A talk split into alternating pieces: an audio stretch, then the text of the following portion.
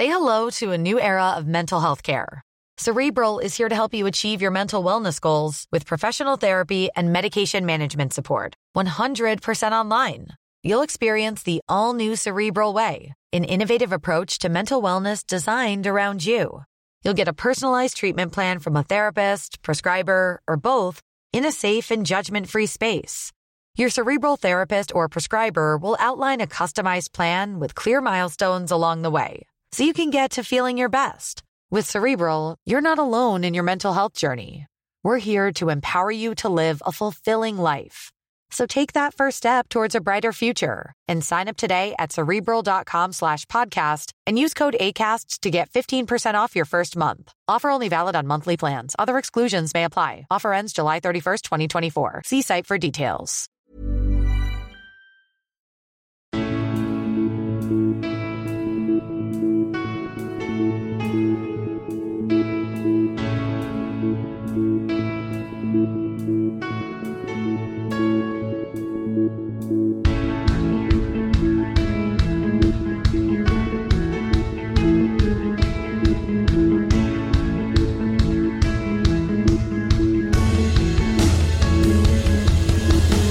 Bienvenidos a Alineación Indebida. No hay nada mejor en el fútbol mundial que un Manchester City Tottenham, un partido en el que siempre hay un dominador abrumador y en el que siempre el Tottenham consigue aguarle la fiesta a ese equipo. Desde la Champions de 2019 y antes y hasta hoy, 3-3 esta vez. Como otra vez el Manchester United nos dejó en un completo sinsabor, atacados y derrotados ellos por unas urracas lesionadas pero indestructibles, mientras que terribles fueron las defensas del Liverpool y Fulham, pero benditas sean, goles, una remontada y otra y un Liverpool segundo, detrás de un Arsenal líder una semana más. El lobo muerde, pero el cañón destruye. Como destruido volvió a ser el Sheffield United, esta vez en Burnley. Hablaremos de todo eso, del hilarante Chelsea, de cosas turcas y mucho más hoy aquí en Alineación Indebida. Y para hablar de todo ello y mucho más, hoy me acompaña a mí André Turralde, una nueva alineación indebida que comienza en esta ocasión por Juan de Mata. ¿Cómo estás, Juan de? ¿Qué tal, Ander? Me gustaría empezar el programa de hoy con la siguiente frase. Dios santo, viva el fútbol, viva la Premier League. Ajá, cor Solo quiero decir eso. Un domingo espectacular de fútbol, de emoción, de goles, de eh, para que después digan otros que ellos tienen la mejor liga del mundo. Creo que en fines de semana como este lo que se demuestra que es la mejor liga del mundo. Le pese a quien le pese, está en Inglaterra. Y eso que tú has estado en el Pizjuán, ¿eh, Juan de? O sea, ¿cómo, Mm, cómo debe ser la sol- cosa, eh? No, no, no, solo tengo datos de que eh, la Liga Española, jornada de domingo, cuatro partidos, se han marcado a esta hora de la noche 10, y- 10 y 3 minutos españolas, tres goles. Ojo, eh. Solamente en el Manchester City y Tottenham ya se han, ya se han superado los goles. Sí, efectivamente. Efectivamente, ahí está. Em, y quien también está hoy aquí con nosotros en esta ocasión, en esta alineación indebida, es, em, bueno, alguien que debuta en el programa en alineación indebida, un periodista del Marca en España, aficionado del Crystal Palace, un invitado nuevo pero canónico, es Matt Cannon. ¿Cómo estás, Matt? Wow, vaya presentación, ¿eh? Vaya me ha encantado, me ha encantado, espectacular. Gracias. gracias. Hombre, un, un auténtico placer. Es verdad que tu, tu mensaje me, me pilló por sorpresa, pero estoy enca- súper encantado. Y wow, es que me sigo recuperando de esta jornada. Espectacular, Sí. goles, tenía todo. 24 goles en el día de hoy. Flipas, ¿eh? 24 Cifras espectaculares y me ha, encantado, me ha encantado. Así que con muchas ganas de analizar con vosotros. Efectivamente, y de nosotros contigo. Eh, bueno, luego llegaremos. El West Ham Palace lo he dejado para el final, no por hacer spoiler aquí a la gente, pero bueno, o sea. He visto la lista, do- donde debería estar, ¿eh? muy abajo. sí. Es que hoy le- ha sido un poco eclipsado. Eh, aún así, eh, también, eh, a ver, bueno, enseguida debería llegar Jan Seven, que es el titular de la alineación de hoy, pero como llega tarde, mientras tanto, para diseccionar al Tottenham en este primer rato del programa, tenemos a Rodrigo Cumbraos. ¿Cómo estás, Rodri? Bien, bueno, físicamente he tenido fines mejores, pero ahora ya estoy bien. Esto es por el Tottenham, por la edad y lo que conlleva la edad, por tus partidos de fútbol. Eh, Rodri, ¿por qué es?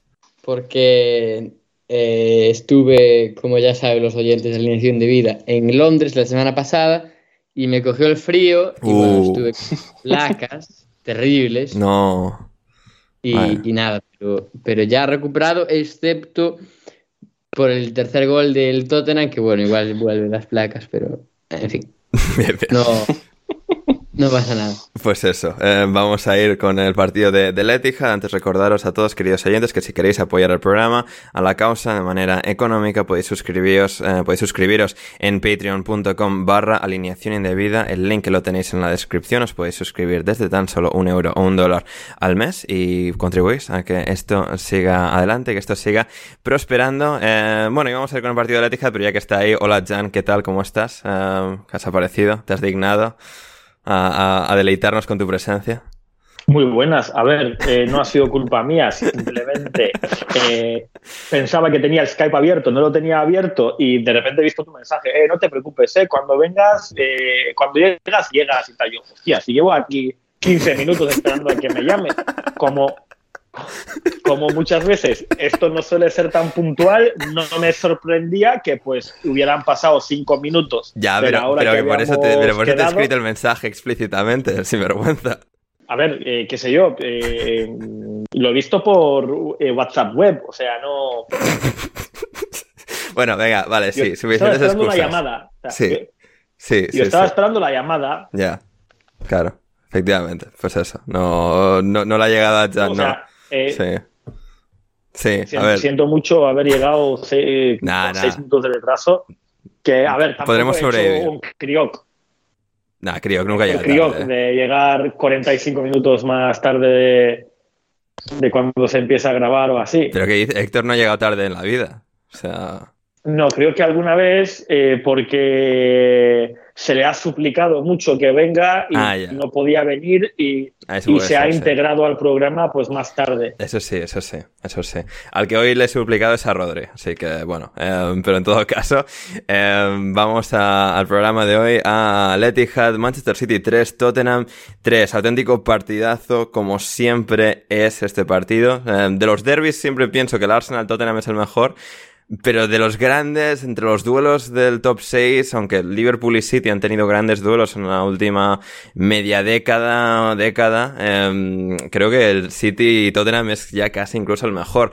Porque a pesar de que el City es mucho mejor, mucho mejor que el Tottenham, siguen siendo muy buenos partidos, que creo que es lo más meritorio de todo. Un partido en el que, bueno, pues el City ha desplegado toda, toda su artillería, toda su dominancia, toda, toda, toda esa, todo ese músculo, digamos, que, que tiene como, como equipo y han marcado y han vuelto a marcar, pero el Tottenham ahí seguía eh, a remolque todo el rato y de hecho adelantándose, que si el Tottenham hubiese perdido este partido, se hubiese convertido en el primer equipo en la historia de la Premier en adelantarse en el marcador en un partido en cuatro ocasiones consecutivas y perder las cuatro.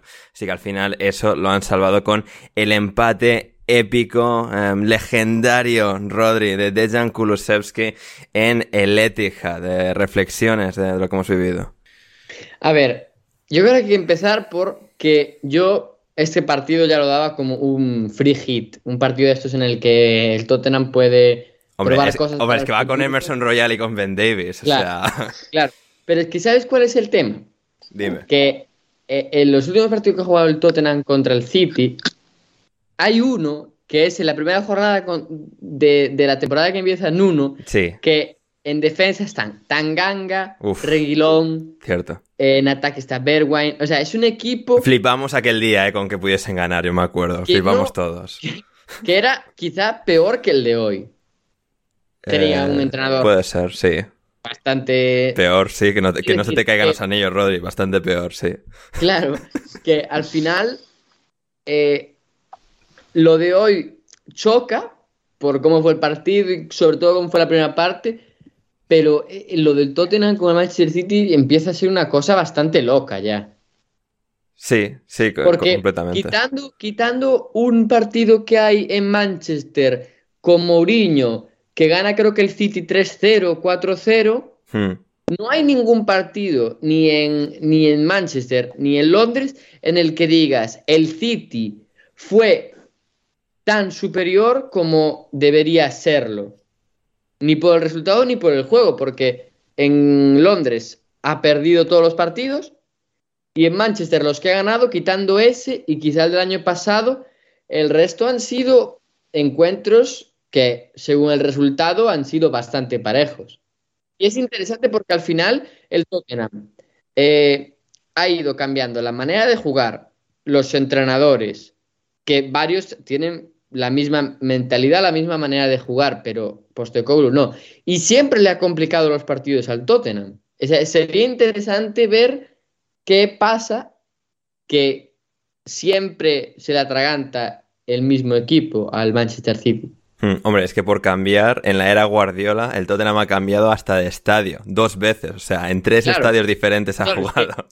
Es que, le, al Tottenham contra el City de Guardiola le ha entrenado Pochettino, ganó, Conte, ganó, Mourinho, ganó, Nuno, ganó, y, y, y Postecoglou no ganó, pero al final, con todas las bajas que tenía el Tottenham y, demás. Y Ryan Mason en la final de la, de la Carabao de 2021 tampoco ganó, pero fue un partido de 1-0. O sea.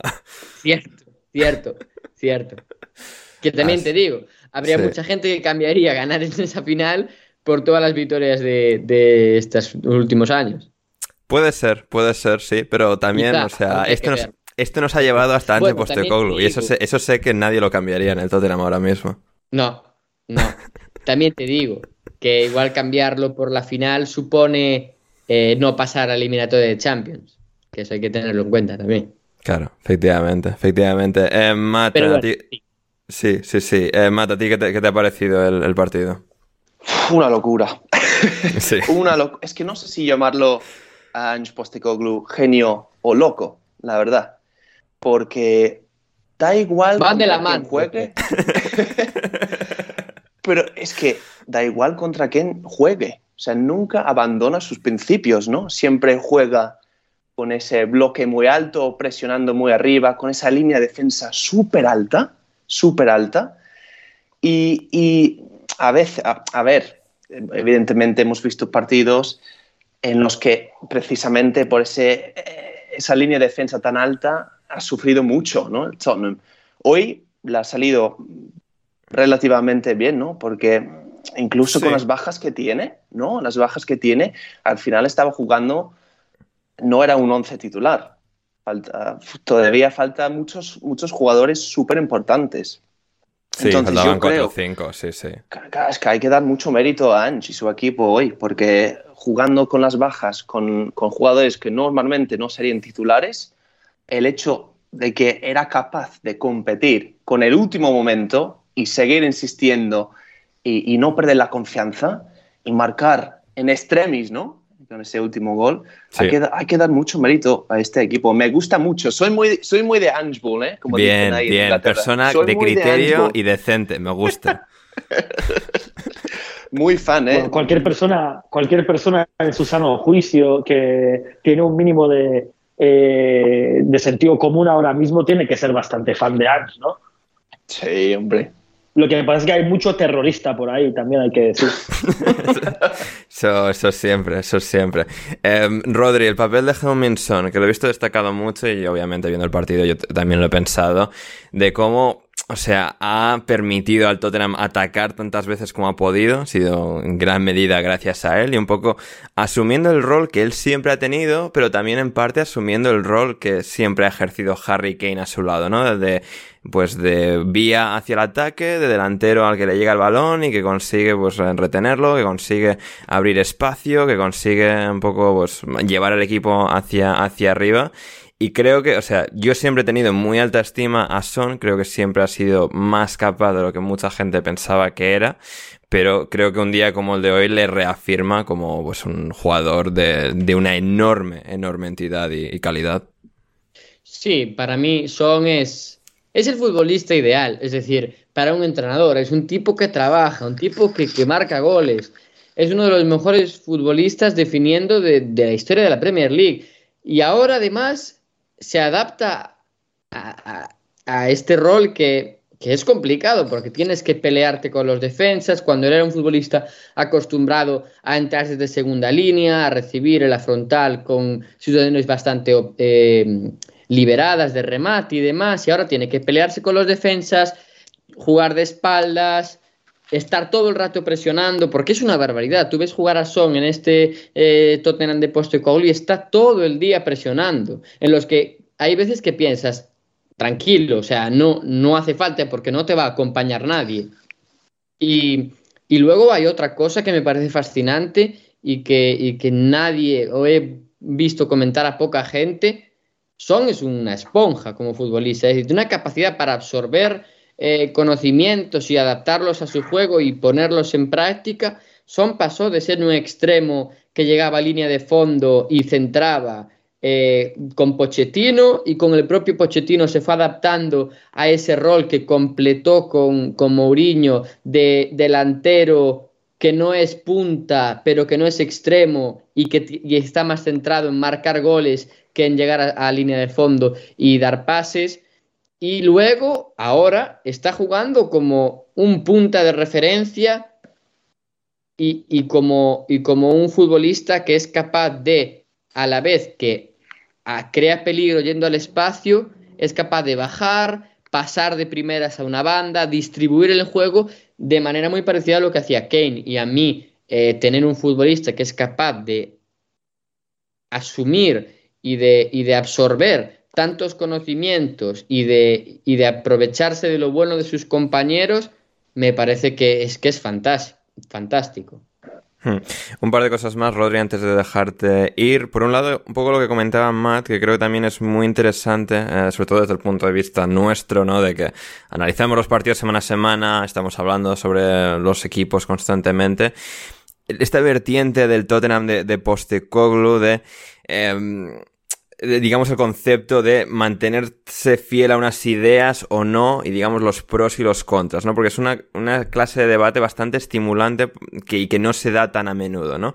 Porque sí, a veces yo qué sé, con los, típicos equipos de media tabla que juegan mucho al pase y tal, y hay como ese debate, pero con un equipo tan capaz y que ha, y que ha jugado también las primeras jornadas, que ha ganado tanto y que de repente por factores externos, en este caso las lesiones, se ha enfrentado a esta mm, tesis existencial de qué debemos hacer en estos partidos y qué tendría que haber hecho el Tottenham en un día como hoy, que también creo que le ha ayudado mucho a hacer el cambio de Brian Hill por Hoyer para la segunda parte, para darle algo más de solidez al equipo en general. Pero digamos, el Tottenham no ha defendido tan atrás o de manera tan decidida y luego ha intentado sacar mucho el balón jugado desde atrás a pesar de la presión tan bien coordinada del City no sé, algo más que añadir lo que es este capítulo, este partido en la temporada del Tottenham respecto a qué es más beneficioso, si es demasiado temerario, si le ha salido bien, entre comillas, por suerte, si esto al final es pues un poco algo con lo que te, te, arriesgas más de lo que deberías, pero también con la idea de vamos a recoger frutos en el futuro a través de tomar aquí quizás algunos riesgos innecesarios, pero que van a dotar de mayor confianza al equipo. Sí, a ver, yo creo que para mí principalmente la idea que quieres transmitir como entrenador debe ser lo que debe guiar la manera en la que, en la que vas a, instruir a tus futbolistas y, y las cosas que les vas a pedir.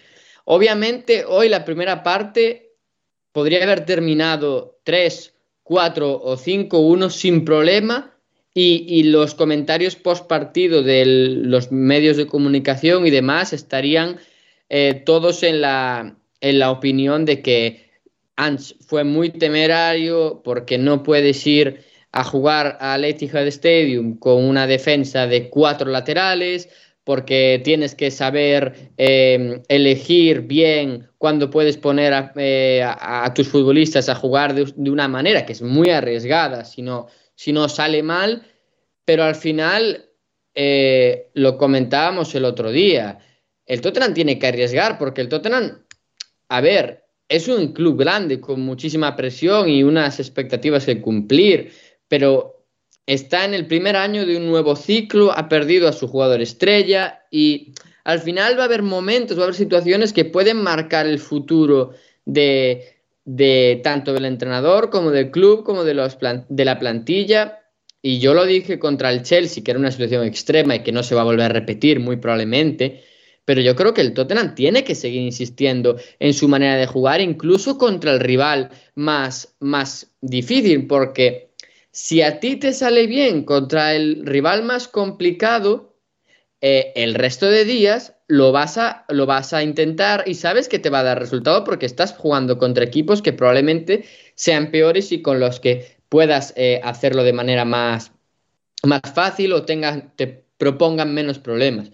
Entonces, partiendo de eso, yo creo que debe insistir con eso. Obviamente yo entiendo, y me hizo mucha gracia porque entiendo que para el que no, no está acostumbrado, no conoce la realidad del Tottenham o vio el partido porque simplemente es un buen partido, dice, hombre, pero yo puedo intentar jugar así, pero si veo que me están atacando, me están robando balones constantemente, en algún momento tengo que dejar de jugar así y no complicarme tanto la vida.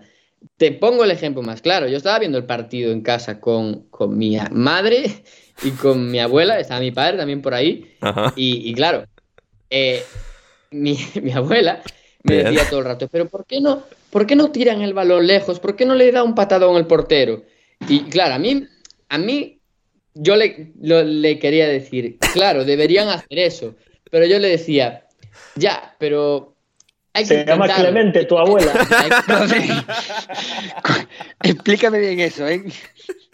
Claro, y al final es, es, eso, es complicado verlo desde fuera. Obviamente a la gente que te lo dice le tienes que decir, claro, sería lo normal, pero al final tú estás vendiendo algo más y le estás vendiendo a tus jugadores una idea que no va para hoy ni para los tres puntos que puedas ganar, sino que va para los próximos años. Mm, totalmente. Eh, Matt, del City ya por cerrar, no sé, ¿han podido hacer algo más, algo mejor? ha habido la jugada controvertida del final de que Simon Hooper, el árbitro, había pitado ley de la ventaja, pero dos segundos después la, pita la falta.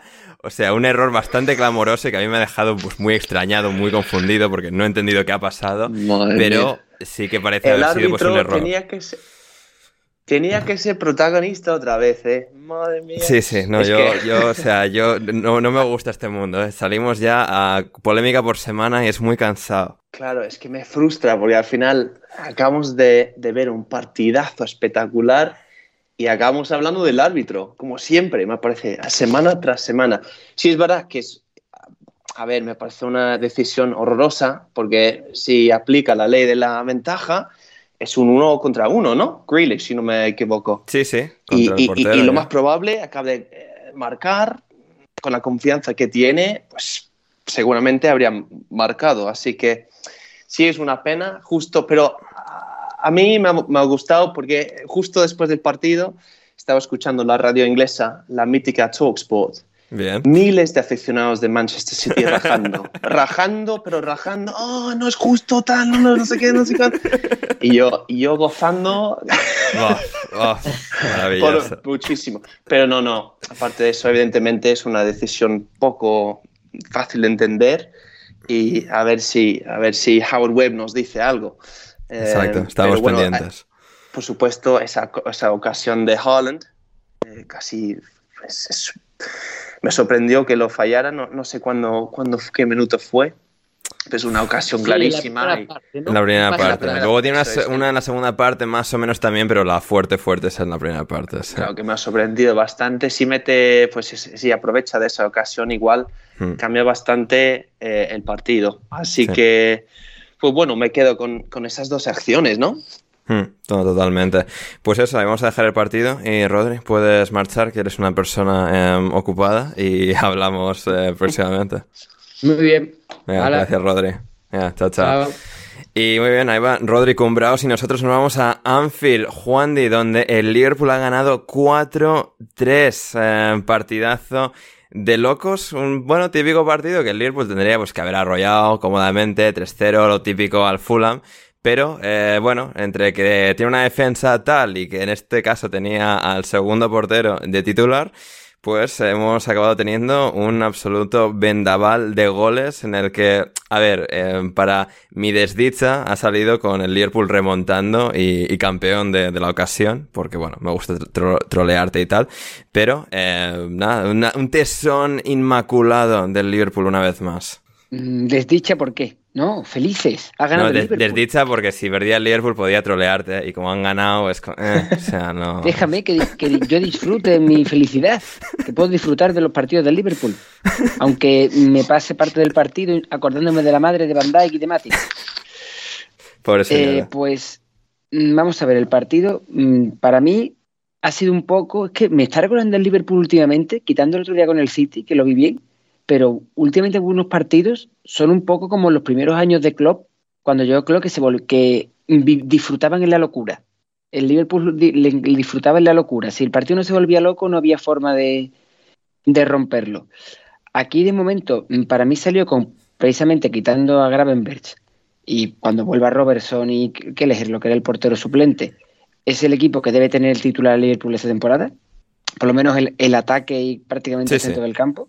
El ataque, Salah, Díaz y Núñez son los sustitutos de Mané y Firmino. Y Salah sigue ahí como siempre.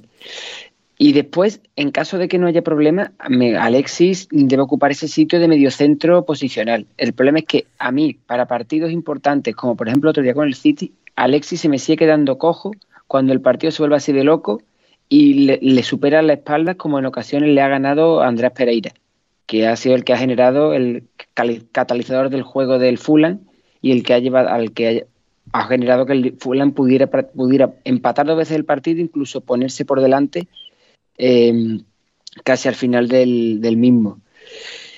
Y por lo demás, pues el Liverpool empezó ganando con un buen gol de, bueno, de propia puerta de Leno, de Tren Alexander Arnold de falta, ya cada uno que lo quiera poner, todo el mundo dice que es de Leno en propia puerta, para mí es un golazo de falta de Tren, pero ya No, para esa, mierda del fútbol de que ah, si la desvía alguien un poco es gol en propia, no, no. Eso, eso espiritualmente es gol del que la ha empalado desde su casa. O sea, eh, Tremendo que- golazo, además. Golazo. no solo gol, tremendo golazo. Golazo. Pues y ha que- que dicho una o cosa sea, que- imagínate marcar ese gol en un partido y que ni siquiera sea el mejor gol del partido, ¿eh? También te digo, un poco Es- triste eso. Eso, eso es lo que, lo que quiero decir, porque ahora iba a decir con otra frase cuando siga con el análisis. Después Harry Wilson, que para mí estaba perdido de la mano de Dios, ese chaval que en su día debutó con el Liverpool, que parecía que iba a ser un... Si no está en el Liverpool no existe, ¿eh, Juan. ¿Qué? Si no está en el Liverpool ya no existe. No, no, no, no, no que no existe, sino que mm, ya bastante uno hace con aprenderse los canteranos del Liverpool, los canteranos del Sevilla y sabe más o menos dónde están para tener controlado a el mundo. Claro, Mm, ¿Vale? sí. Entonces Wilson, en nivel Fulham, bien, ha Sí. marcado un gol, no lo ha celebrado, lo aplaudimos, gracias bro. Y después, pues, pues a la po- poco de marcar Harry Wilson, otro golazo, en este caso McAllister, que es donde hace daño. No, no, o sea, McAllister el de hace- McAllister es uno de los mejores de toda la temporada, ¿eh? O sea, es, Es- una, es una- barbaridad de gol. Es una maravilla, porque además McAllister es ahí donde hace daño, porque McAllister es un mediocentro llegador, tiene muy buen disparo y muy buen golpeo. Y no solamente genera juego, sino que pegue esos zambombazos de vez en cuando y tiene que llegar.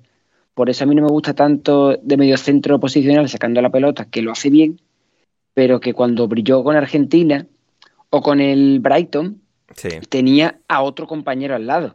Tenía a su Enzo y a su Moisés Caicedo. Que ahora están ellos dos juntos, ¿eh? Lo que es la vida, ¿eh? Que te lleva y te Y ahora, trae. están, y ahora están los otros dos juntos en otro equipo. La de las cosas de la vida. Que te lleva y te trae. Y, di- y di- la vida te lleva y te trae. El lema de, del podcast. Correcto. Pues en una jugada extraña marcó Kenny Tete. Que madre mía, Kenny Tete, que más lo hizo que el que parece que tenía que jugar con Sotana.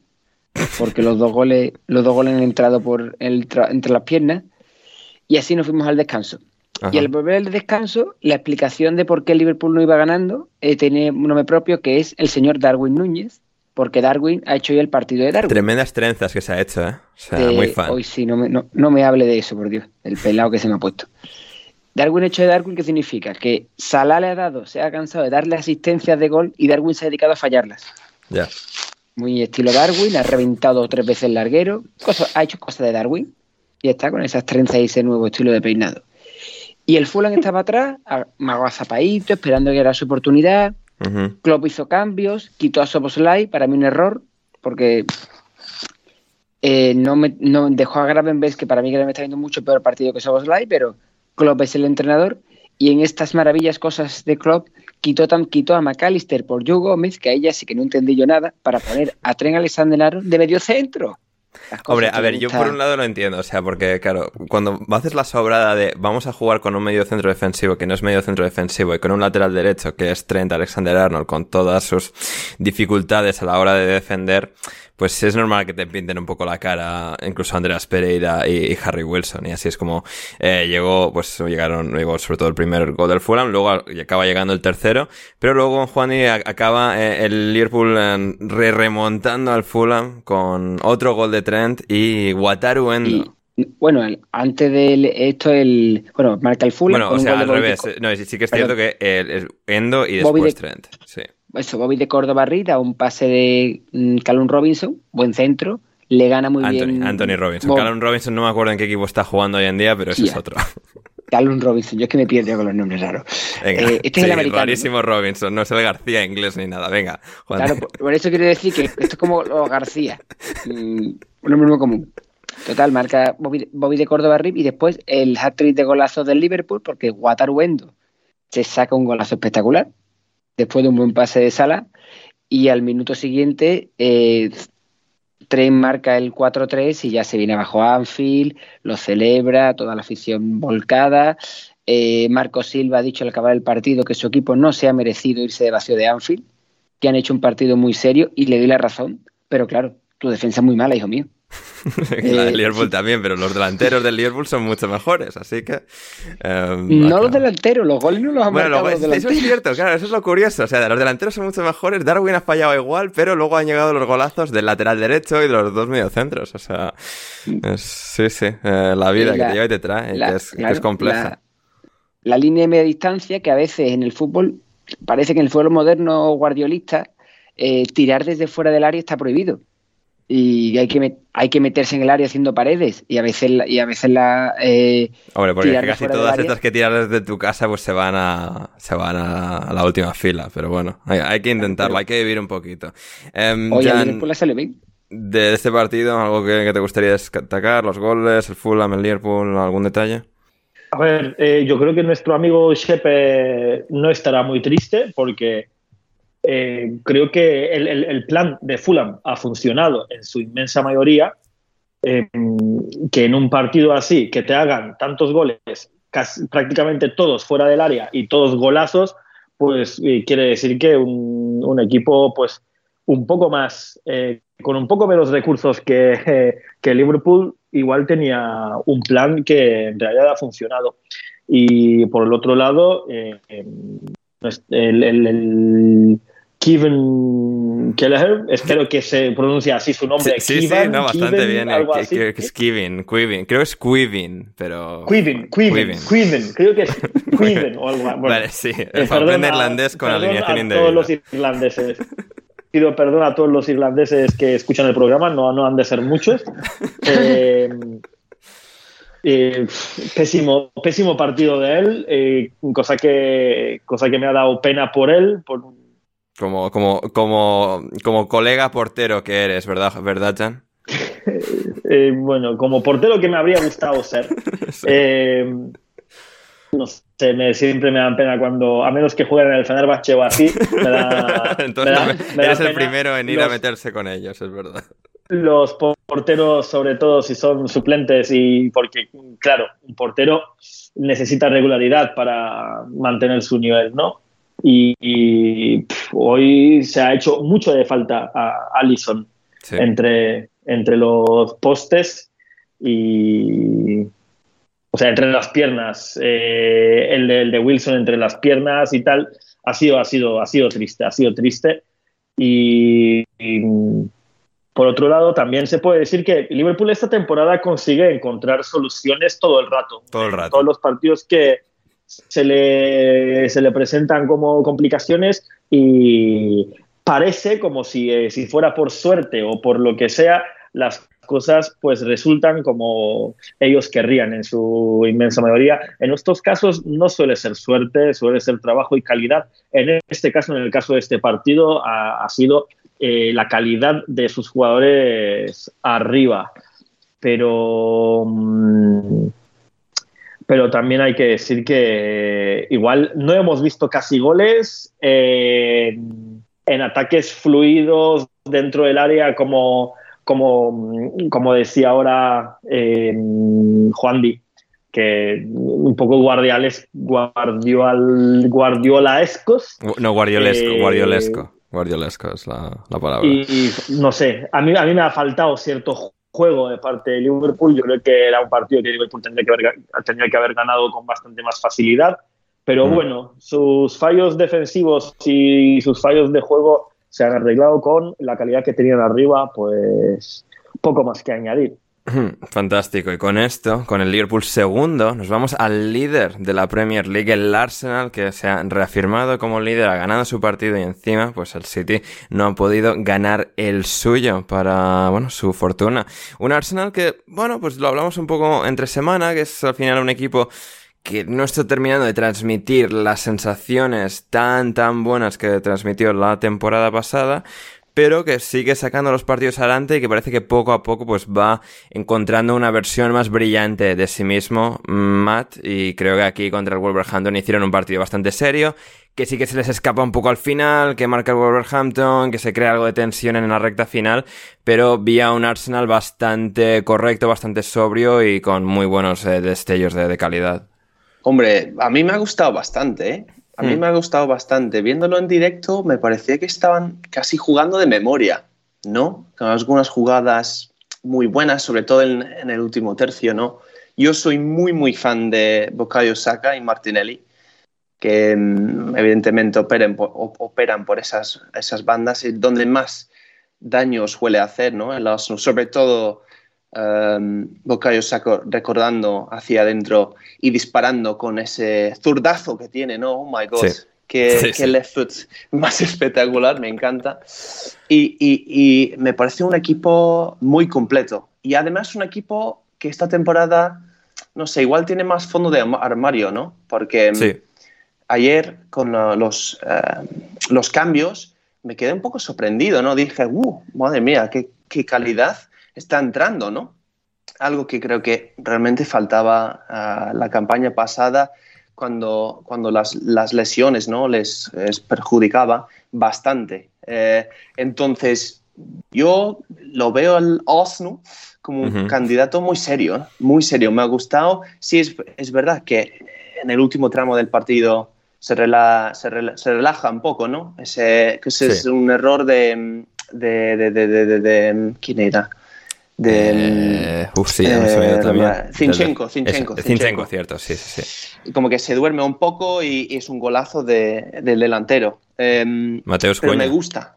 Mateos Cuña, efectivamente, que creo que es el delantero o el jugador que más regates exitosos, successful dribbles, Sí. tiene eh, esta temporada. Así que me gusta, me gusta mucho, sobre todo eh, cuando ataca por las bandas. Y creo mm, puede competir con el Manchester City, con el Liverpool hasta la última jornada. No sé, porque a nivel mental es difícil. Eh, el año pasado no era capaz.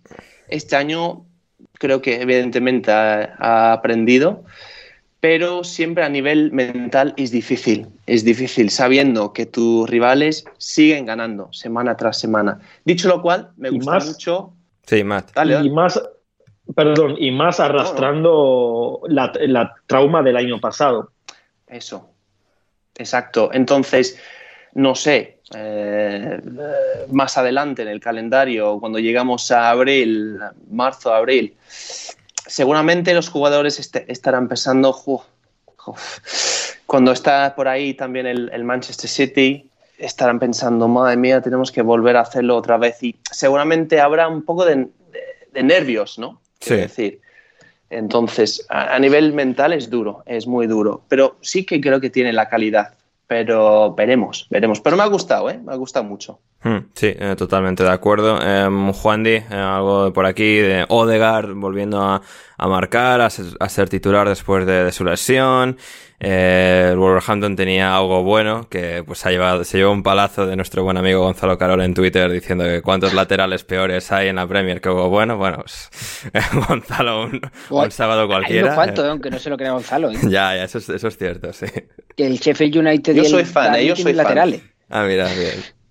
Eh, sí, no, el Sheffield United, o sea, claro, igual Gonzalo simplemente no estaba contando a los del Sheffield United porque no sé si merecen ser Eh, contados como jugadores profesionales, pero... sí, Pues- en todo caso. Un poco así, comentar un poco del Arsenal versión fútbol champán y un auténtico espectáculo. Como ha dicho Matt, eh, jugaban de memoria. Tú ves eh, los do- el gol de los dos goles, sobre todo el de Odegaard, que es un golazo, una jugada colectiva espectacular. De un- el balón a un lado a otro, el movimiento que hace Gabriel Jesús abriendo para Zinchenko y cuando menos te lo espera Odegaard, que estaba esperando el balón perfectamente colocado en el punto de penalti porque sabía que él iba a llegar ahí y que él le iba a colocar donde le iba a colocar. El equipo está súper bien trabajado. El encajar a Declan Rice ha sido muy bueno para el Arsenal, para encontrar ese, ese tipo de jugador que yo creo que les hizo falta el año pasado cuando vinieron las cosas malas, un jugador con esa, eh, con esa lucha, esa briega en ese centro, que pudiera levantar ese centro del campo. Y creo que posiblemente tenga una muy buena plantilla.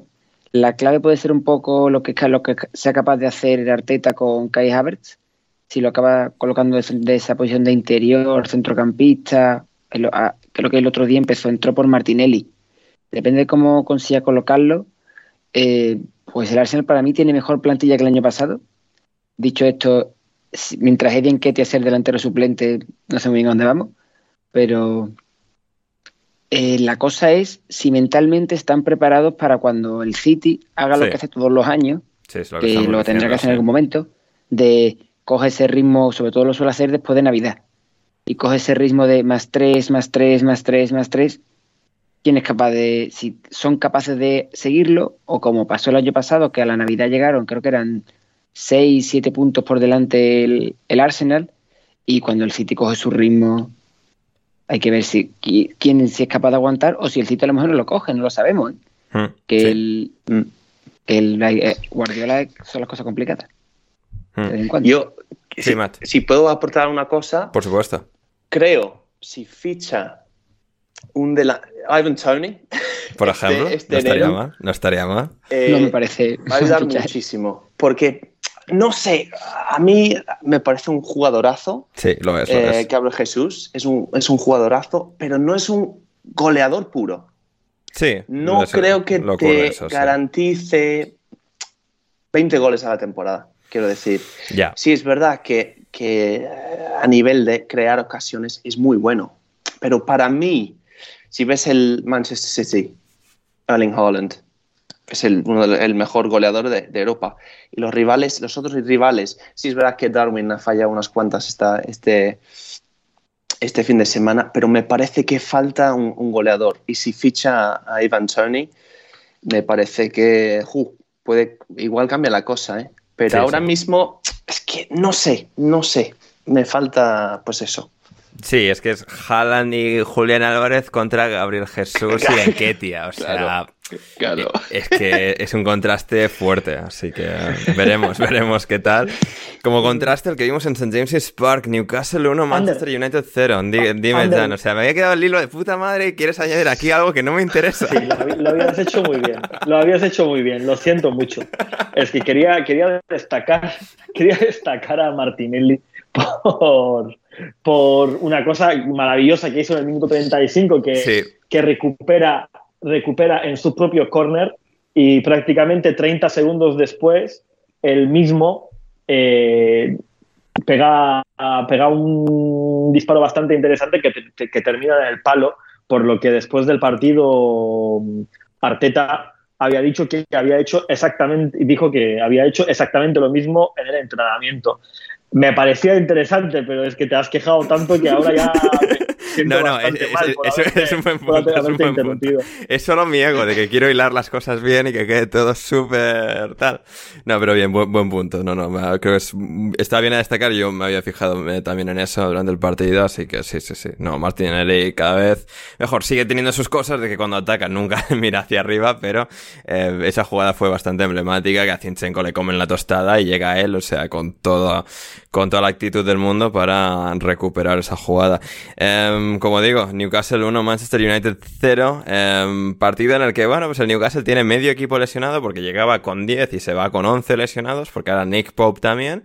Pero son un equipazo que se, se, crecen en la adversidad, que tienen pues una cultura de club absolutamente fantástica ahora mismo a través de, de Eddie Howe y que pues aquí se vio reflejado un día más ante un United que es la cara opuesta de la moneda un United que yo sigo insistiendo y lo pensaba un poco en el partido de ayer, en el que todo se está viniendo abajo, en el que todo es tan frágil, en el que tácticamente son semejante desastre, que se ha un poco deshilachado por completo respecto a lo que habían tejido la temporada pasada. Y vuelvo una y otra vez a que era un equipo cimentado, construido total y absolutamente sobre Lisandro Martínez, Juan Di, y ahora que no está, no hay equipo, no hay nada y es tristísimo todo.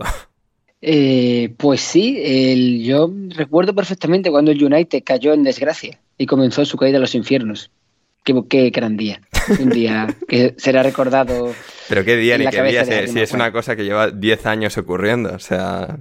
Sí, pero lo del proyecto este Ten Hag, de este equipo que estaba jugando mejor, que ya tenía otro sistema, que ah, ya vale, vale. que Dices de las últimas semanas. O sea, es que podrías decirme algo de 2013 y también valdría. O sea. Sí, sí, es, valdría, pero bueno, el, el United venía ahora mismo que, bueno, en Champions da un poquito de pena. Joder. O sea, a ver, yo creo que, o sea, no descarto que pasen, que le ganen al, al, Bayern y empaten los otros dos entre ellos, pero tiene mala pinta. Eh, venía ahí de. Pero lo que me, lo que me sorprende es que un, un equipo que eso, que el año pasado ya tiraba para arriba, que fichó un jugador que al parecer la culpa era de Gea. Traemos un portero que sabe jugar muy bien con los pies y que, pa, y que para como el amigo Nana, ¿vale? Eh, lo que pasa es que me quedo con una frase que dijo, no sé si fue si fue Álvaro de Grado, si fue un alemán, uno de estos, de estos compañeros en Twitter fue hablando de las bandas del United. De los ah, dos sí, jugadores da, que salieron... da, dan pena y vergüenza. O sea. De, lo, de las bandas ofensivas de Rashford y de Garnacho. Y que da un poco pena y vergüenza, sinceramente. Y que Rashford estaba completamente en la retransmisión del partido en España. Hablaban de que Rashford estaba completamente perdido, desasistido, desmotivado, como sin ganas de jugar.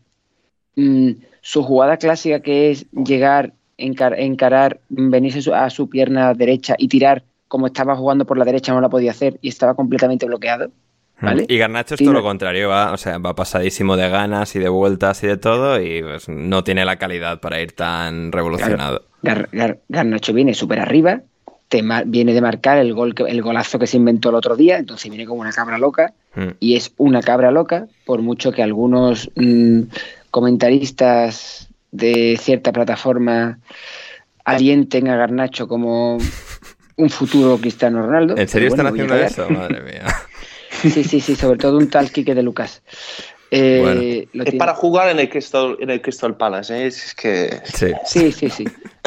Sí, sí, sí. sí. Yo creo que, yo creo que es, su nivel. Yo creo un chaval que es, creo que está demasiado crecido y va demasiado pasadísimo para la edad que tiene y donde está jugando.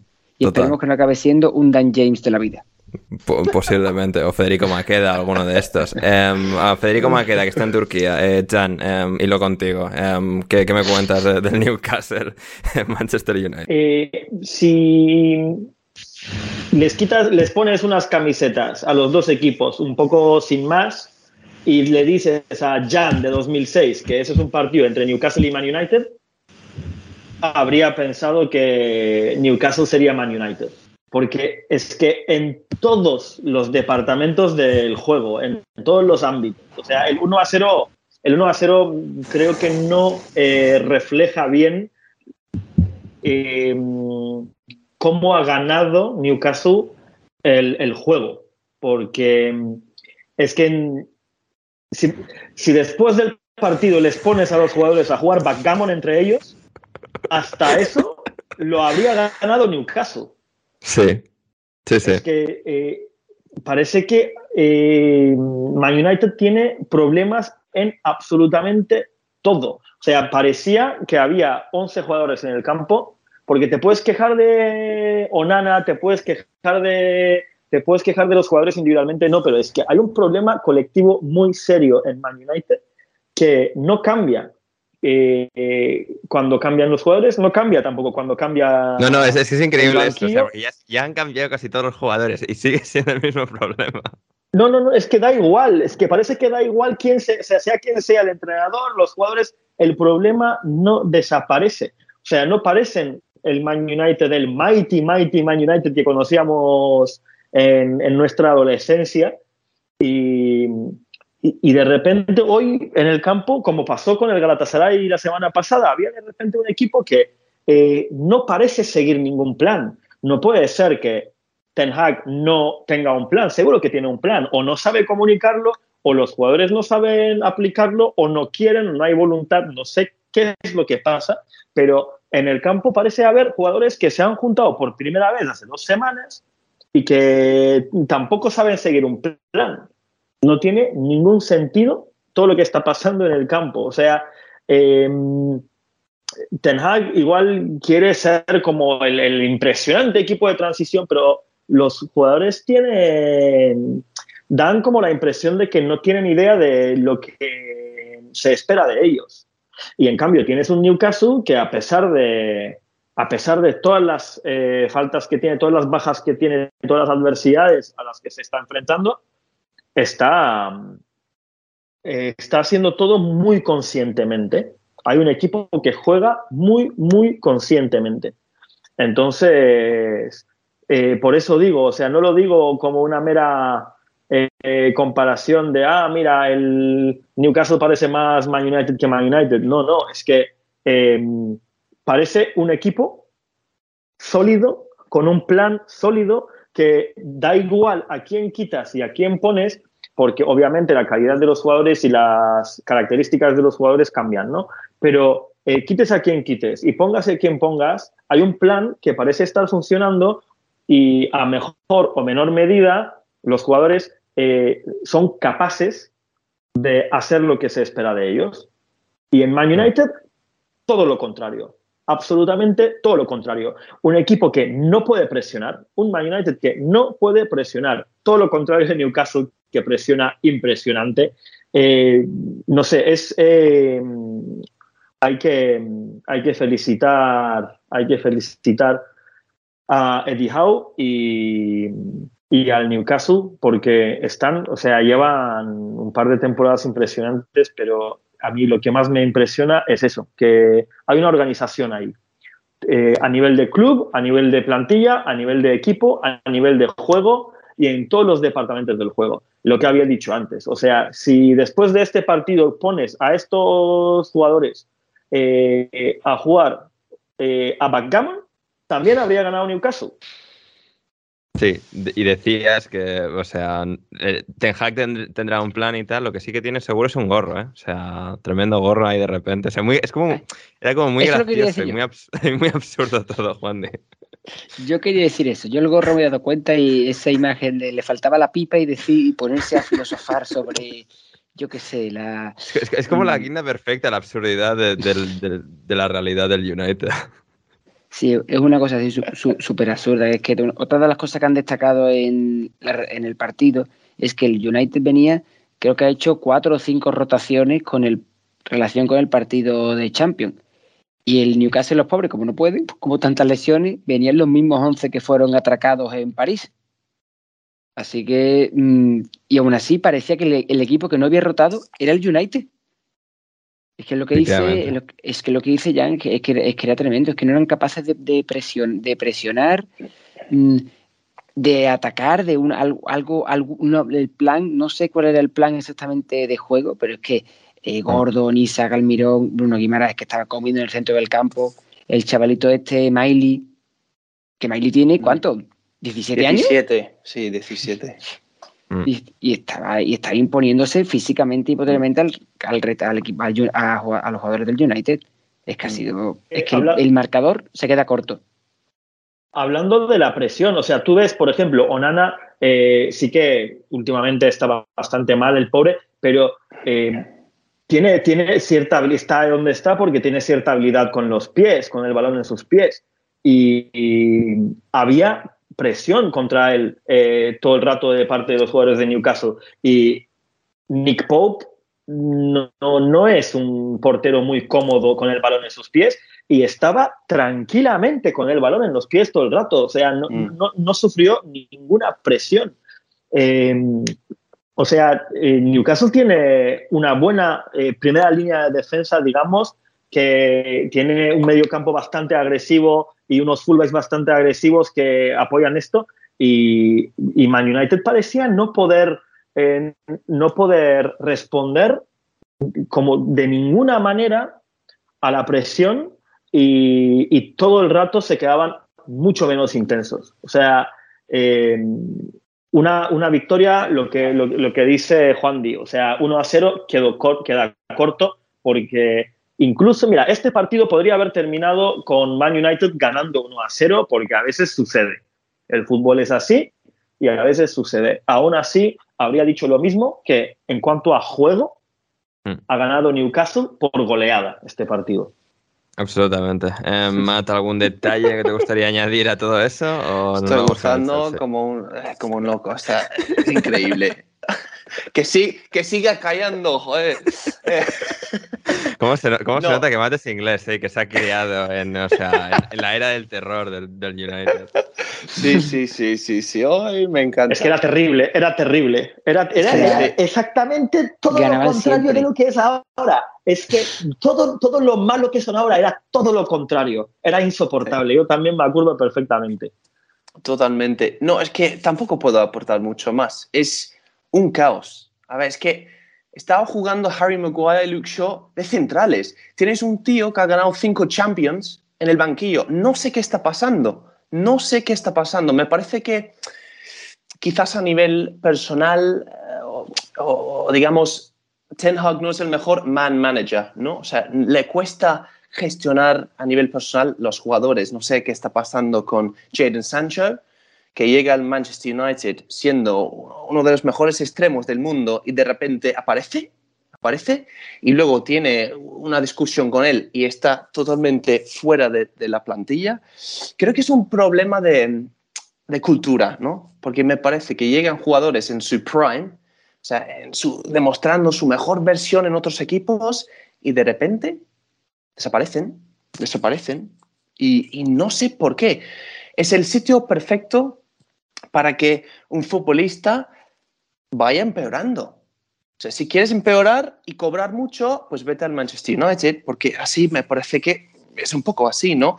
Y otra cosa que me ha flipado es que el Manchester United depende tanto de un chaval de 18 años. Este chaval Maino, que sí que es verdad que, que está jugando muy bien, sí que ha impresionado estos dos últimos partidos, pero a ver, estamos hablando del Manchester United y todas las, esperanzas ahora mismo con este chaval de 18 años. O sea, eso te muestra un poco la caída que ha sufrido este, este club.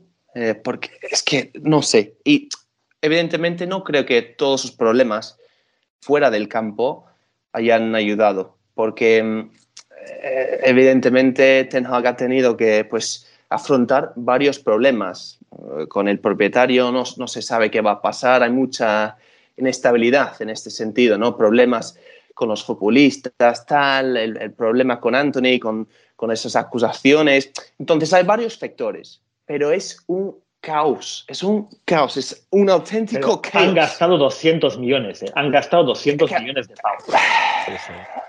Y sigue, sigue, sigue siendo Marshall, el, delantero titular.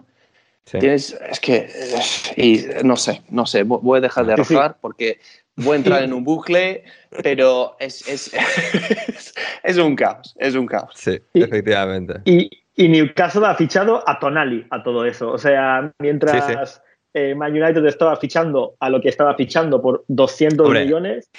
A ver, Tonali justo, igual el mejor ejemplo sería Isaac. ¿eh? ya. A ver, Tonali, a ver, por Tonali es un fichaje muy del United, que ahora estaría. Sí, habría pegado bastante, habría pegado bastante. A ver, lo que no, ¿sabes por qué no? Porque Tonali, el único daño que ha hecho, se ha hecho a sí mismo. Ya. Mm. Eso es verdad. Eso no pega con el United. Eso es cierto. Bournemouth, ah, mira, ah, ya, ya lo he entendido. Dios, ha, ha hilado muy fino ahí, muy bien, me gusta, es verdad. No lo estaba pillando y al final sí, bien ahí, bien ahí.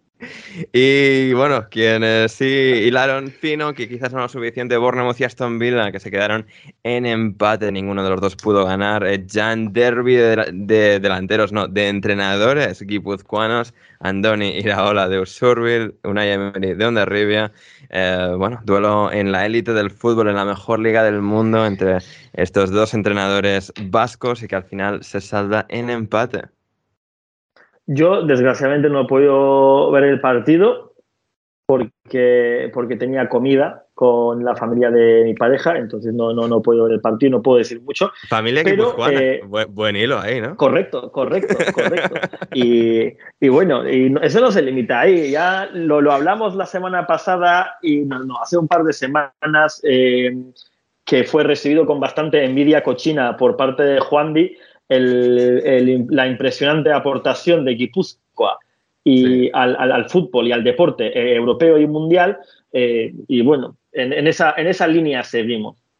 Sí, efectivamente. Tú, Juan Di, eh, Yo que- de, yo que di- de yo Semeño, que el golazo de. Solanke, el de Bailey, el de Oli Watkins. Eh, no, han sido muy buenos goles todos y el partido, el partido ha sido pues la magia de los entrenadores guipuzcoanos. Yo no tengo nada en contra de los entrenadores guipuzcoanos. Yo amo a, Guipuz- a los entrenadores guipuzcoanos. No, de, de hecho, llevas toda la temporada insistiendo con que echen ahora del Bournemouth para que lo fiche el Sevilla. Eh, Juan o sea, supéralo ya. Hombre, No va a ir. Yo lo- no lo voy a superar y ahora que está jugando el Bournemouth muy bien, lo voy a, voy tardar más en superarlo. Yo tengo que aguantar el tornado Alonso y la gente del Bournemouth es feliz, con Semenio, con Solanke y bueno, me voy a callar. Y yo he sido feliz con entrenadores guipuzcoanos y yo no tengo nada en contra de, de la- por las aportaciones de Guipúzcoa. Como dijo Jan, eh, seguramente la, provi- eh, la- la provincia de España menos poblada que más futbolistas ha dado a primera división. Y la otra era Navarra, ¿no? Sí, Correcto. sí. Y, y seguramente sea seguida por Álava y Vizcaya. No sé. No, no, no, Yo ahí veo un no. patrón. No, no, yo el, el patrón que veo es que los equipos vascos han sido equipos históricamente fuertes y equipos que históricamente han, aportado- han apostado por sus canteras y porque los jugadores tiren hacia, tiren hacia arriba, al igual que también es poderosísima la cantera vasca de ciclismo, que es la que mantiene viva el, el, el- el ciclismo español en los últimos años. Dicho esto, en cuanto Entonces- al partido, pues, Sí. Entonces eh, se me ha mentido. Las mentiras han sido parte de nuestro amigo André Iturralde que me ha calentado de que ahí, por ahí decías otras cosas. Pero, ¿qué, señor, ¿qué dices? ¿Qué dices? O sea, Juan Di se lo está inventando todo, ¿eh? O sea. No, o sea, no sé dónde has sacado o qué te ha leído en Twitter y ha, ma- y ha malinterpretado este sinvergüenza, pero. O sea, no, no, a mí no, a mí no me eches ya la culpa de tus conspiraciones raras. O sea, si me has mandado WhatsApp, tengo los WhatsApp. uf, no me acuerdo, ¿eh? Oye. No sé, yo envío igual mil WhatsApps al Siga, día, siga. Chan. O sea, en todo caso. Siga, siga. Eh, Siga, pues siga, eso, Bournemouth siga. 2, Aston Villa 2. eh, hoy no está Héctor, así que no vamos a hacer análisis sudo del Bournemouth. También el problema de poner los partidos todos juntos el domingo, que se solapan, gente. Pero bueno, te voy a dar yo, te voy a dar yo el análisis del partido según eh, un gran analista, mm, comentarista de fútbol y una mente privilegiada como es Javier Ferrus. Bien, bien. Tenía miedo con hacia El- dónde va eso y bueno, lo ha salvado bien con Javi. sí. El análisis del partido es que la clave del Bournemouth es balones a Semeño y que él invente Mm. y Sí. la clave del Aston Villa y la clave del Aston Villa es que es un equipo que está en súper enrachado, que Emery ha construido una máquina de matar, pero que hoy se ha encontrado con un poco de la arma de su zapato, que es un Bournemouth que va para arriba y que ha sido capaz de no frenar en el sentido de que el Villa no ha ganado, pero eh, sido un poco el partido, ha sido intercambio de golpes. A ver quién se tira, quién se, quién se pegaba el tiro en el pie antes y al final empate a dos. El gol de Oli Watkins, por favor, si no lo habéis visto, id a verlo, de verdad. Que en el minuto 90 él eh, intente hacer eso y le salga, es de jugador tocado por la varita de los dioses. O sea, de, de como se dice, dicen los chavalitos hoy en día, con la flechita para arriba y que te salga todo. Ya me gustaría a mí que algún delantero que yo me sé Juan, estuviera Juan, que no, que no nos el- cuentes tu- tus penas del Sevilla y del Nesiri, que basta ya. O sea, hoy no está Gonzalo, te lo digo yo. O sea, por favor, o sea, un poco de misericordia. Eh, Chelsea 3, Brighton 2. Eh, Chelsea, bueno, un poco jugando sus partidos extraños de siempre, pero que esta vez han sido una victoria y con los dos primeros goles de Enzo Fernández con la camiseta del Chelsea entre medias, uno de Levi Colwell, el central que estuvo cedido la temporada pasada en el Brighton por parte del Chelsea y que esta vez pues le, sonrió la, suerte al Chelsea porque todos los últimos duelos de Chelsea-Brighton ha sido el Brighton humillando al Chelsea de diferentes maneras sobre pues como el Chelsea le intenta quitar los jugadores, los entrenadores, los directivos, todo le sale mal todo el rato, por fin eh, ganaron y en este caso con un ex del Brighton, eh, Matt. O sea, incluso aquí Gallagher expulsado, sufriendo toda la segunda parte, mm. dos goles del Brighton, lo han sacado adelante, pero tremendo equipo de fútbol. Se lleva un susto al final, ¿eh? Sí, sí, sí. Y eh, me parece tremendo que el, tío más bajito de, de los 22 jugadores ha conseguido marcar con un cabezazo. Enzo Fernández, ¿eh? el, primer, eh, el primer gol. Es muy difícil saber lo que va a hacer Chelsea. Muy, muy difícil. Eh, es que una semana parece que está mejorando, sobre todo juega muy bien contra, contra los Big Six, ¿no? Juega bastante mejor contra equipos que presionan, sufre bastante más contra equipos que juegan con un, bloque más, más bajo, pero ha sido un partido muchas cosas han pasado, muy frenético, muy loco. Sí que es verdad que ha sufrido bastante con, la baja, con la expulsión de Conor Gallagher. Eh, por cierto, me parece dos entradas un poco tontas, sobre todo la segunda. o sea, pero ¿qué es esto? ¿Qué pasa en este club? O sea, ¿qué hace? ¿Qué, se, ¿Qué se le pasó por la cabeza? Es que no entiendo. Es que no hacía falta, no había peligro no hace falta hacer ni un tactical foul en, ese momento. No, no, si había tres, cinco defensas ahí detrás y él no, venga, voy a hacer falta. Es como, ¿de dónde vas? es que creo que en el caso de Gallagher se viene un poco arriba, ¿no? Sobre todo en la presión. Es un tío que presiona muy bien y también hace las demás cosas bien, pero no tan bien, ¿sabes? Pero liderando en la presión sí que es, es, muy bueno. Pero, em, hombre, yo creo que al final ha hecho un buen partido.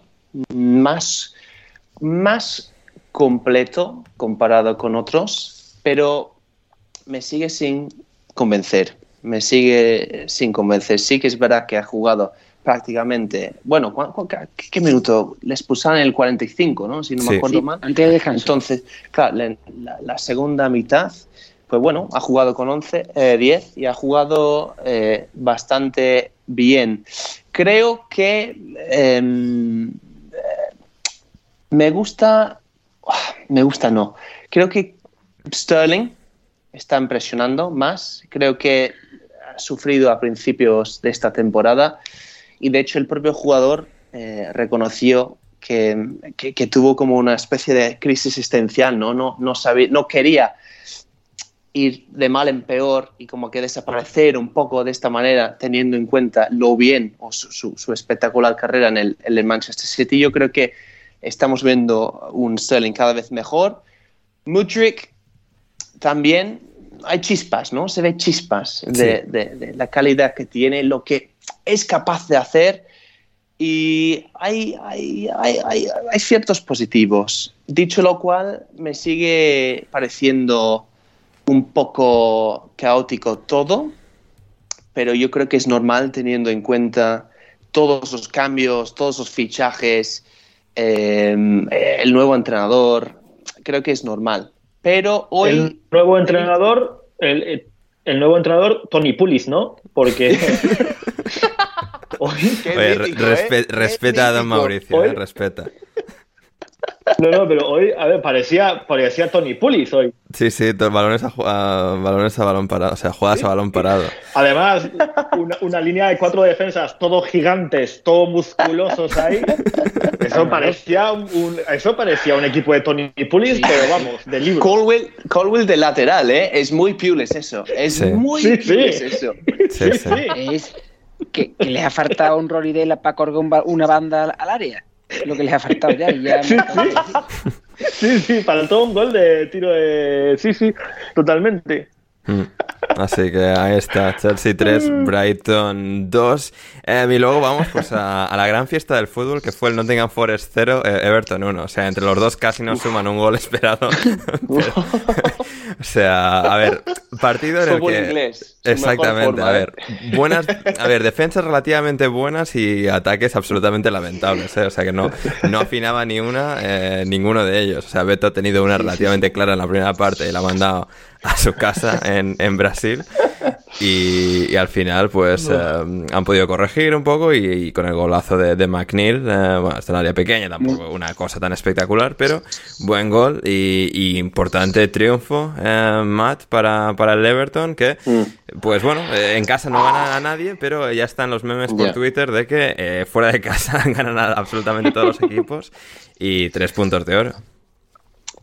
Claro, lo has dicho, tres puntos de oro, sobre todo teniendo en cuenta la, la deducción de puntos, que por cierto me parece un poco exagerado, ¿no? Diez puntos es una barbaridad. Em, pero hombre, yo creo que pese a todo, siento que hay un poco de optimismo. Hay bastante optimismo, sí, sí, sí, o sea, Hay hay, bastante optimismo. Hay, mu- hay mucha frustración, mucho enfado con la sanción, pero hay la Claro. sensación al mismo tiempo de que este equipo sí está funcionando muy bien con Sondites. Pero Eso es. que este año hay un equipo, un Everton más o menos del estilo de la época del. No quiero compararlo todavía, pero del estilo del Barley de Shondai que se mantenía en, en, pre- en Premier haciendo estos partidos y ganando estos partidos. Sí, sí, Mm. Porque el problema es que el Everton en el pasado no era capaz de ganar estos partidos. ya. Pero contra los, los Big Six, el Big Six, el Barley siempre le metían, el Big Six siempre le metía gol, el City siempre le cogía y le metía cinco o una cosa así. Sí, pero estos, Pero- estos- los rivales directos siempre le- le- les ganaban, sí, sí. siempre le ganaban y un buen gol de Dwight McNeil. Yo estoy de acuerdo con Mate es que hay equipos, tienen muy claro lo que tienen que hacer y es que si la deducción de puntos irían el 11 o el 12. Correcto. Sí, sí, total. Y, y esta, este año, sobre todo, me- eh, o sea, los, los tres que subieron, es decir, Luton, Burnley y Sheffield United, son muy malos. Malísimos. No ahora vamos, no ahora quiero vamos a ir al derbi de la infamia entre Burnley y Pero Sheffield. United. Pero es que, es que son, plan- son plantillas de, de Championship. Y me parece que el Everton tiene bastante más equipo que estos tres, estos tres equipos, incluso con la deducción de puntos. Entonces, hoy jugar contra un rival directo, por así decirlo, esos equipos que están ahí, ahí, por abajo, y conseguir los tres puntos, además fuera de casa, con un partido bastante decente, un golazo de McNeil, eh, hay, hay razón, hay motivo por ser optimista, ¿eh? yo creo. Y, y- y- y- y sí, hombre, o sea, yo creo que va- va- puede hacerlo, sí, es verdad, es, es una tarea bastante complicada, pero creo que tiene equipo y tiene un, un entrenador que es especialista, especialista en evitar el, el descenso. Lo hizo, me, me parece que lo hizo año tras año en el Burnley, evidentemente hasta que bajó, pero sabe hacerlo y, y lo hicieron el año pasado eh, con menos equipo en, el- en la última jornada. Entonces yo soy, por lo menos, eh, yo soy optimista. ¿eh? Mm, Sí, no, totalmente de acuerdo. Y Juan Di, eh, Burnley 5, Sheffield United 0, eh, un partido absolutamente terrible, o sea, bueno, a los 12 segundos mar- marcó, marcó el Burnley con un gol de Jay Rodríguez y luego ya de ahí, o sea, si al Sheffield United ya le, ya le cuesta de normal, o sea, que encima eh, les metan tan pronto un rival directo, se vienen abajo, llega Jacob Brun Larsen para marcar el segundo, acaba McBurney expulsado porque es, o sea, más tonto todavía que Conor Gallagher, o sea, que estaba, se tenía amarilla y, y, y le da un codazo al rival, o sea, no solo no tiene ningún sentido, es que luego se queda cinco minutos protestando, vete a tu casa, pedazo de sinvergüenza. Y, y luego ya de ahí, pues con uno más y el Sheffield United que ya con 11 contra 11 ya su defensa es, o sea, de papel de arroz y que, o sea, con un soplido se, se cae. Pues eh, con uno menos, pues llegaron tres del Burnley eh, seguiditos, eh, eh, Amduni, Coleoso y, Brownhill y, poco más que contar aquí. Eh, no sé por cómo de contar en el derby de la denigrancia. Eh, si podéis ver el gol de Jay Rodríguez, que es a los 15 segundos nada más sacar de centro, está todo el Barley, como si fueran a empezar una carrera de preparados listos ya. Todo el Barley puesto, porque las es que van a hacer eso, iban a sacar de centro, que cogía la pelota de Trafford, pelotazo al área. Y, eso, y, final, y- en y el, balonazo de Trafford un poco flojito, ¿eh? que empieza como a flotar y se queda un poco corto Sí, y sí, al sí. final, al final la llevan para arriba, pero hay un poco flojito. allá van para arriba y marca un tipo que sabe de esto, que es Jay Rodríguez. Y lo hablamos, Ander, tú y yo esta mañana fuera de micro, eh, que es que el Barley arrasaba en Championship. Sí. Contra equipos de Champions arrasaba.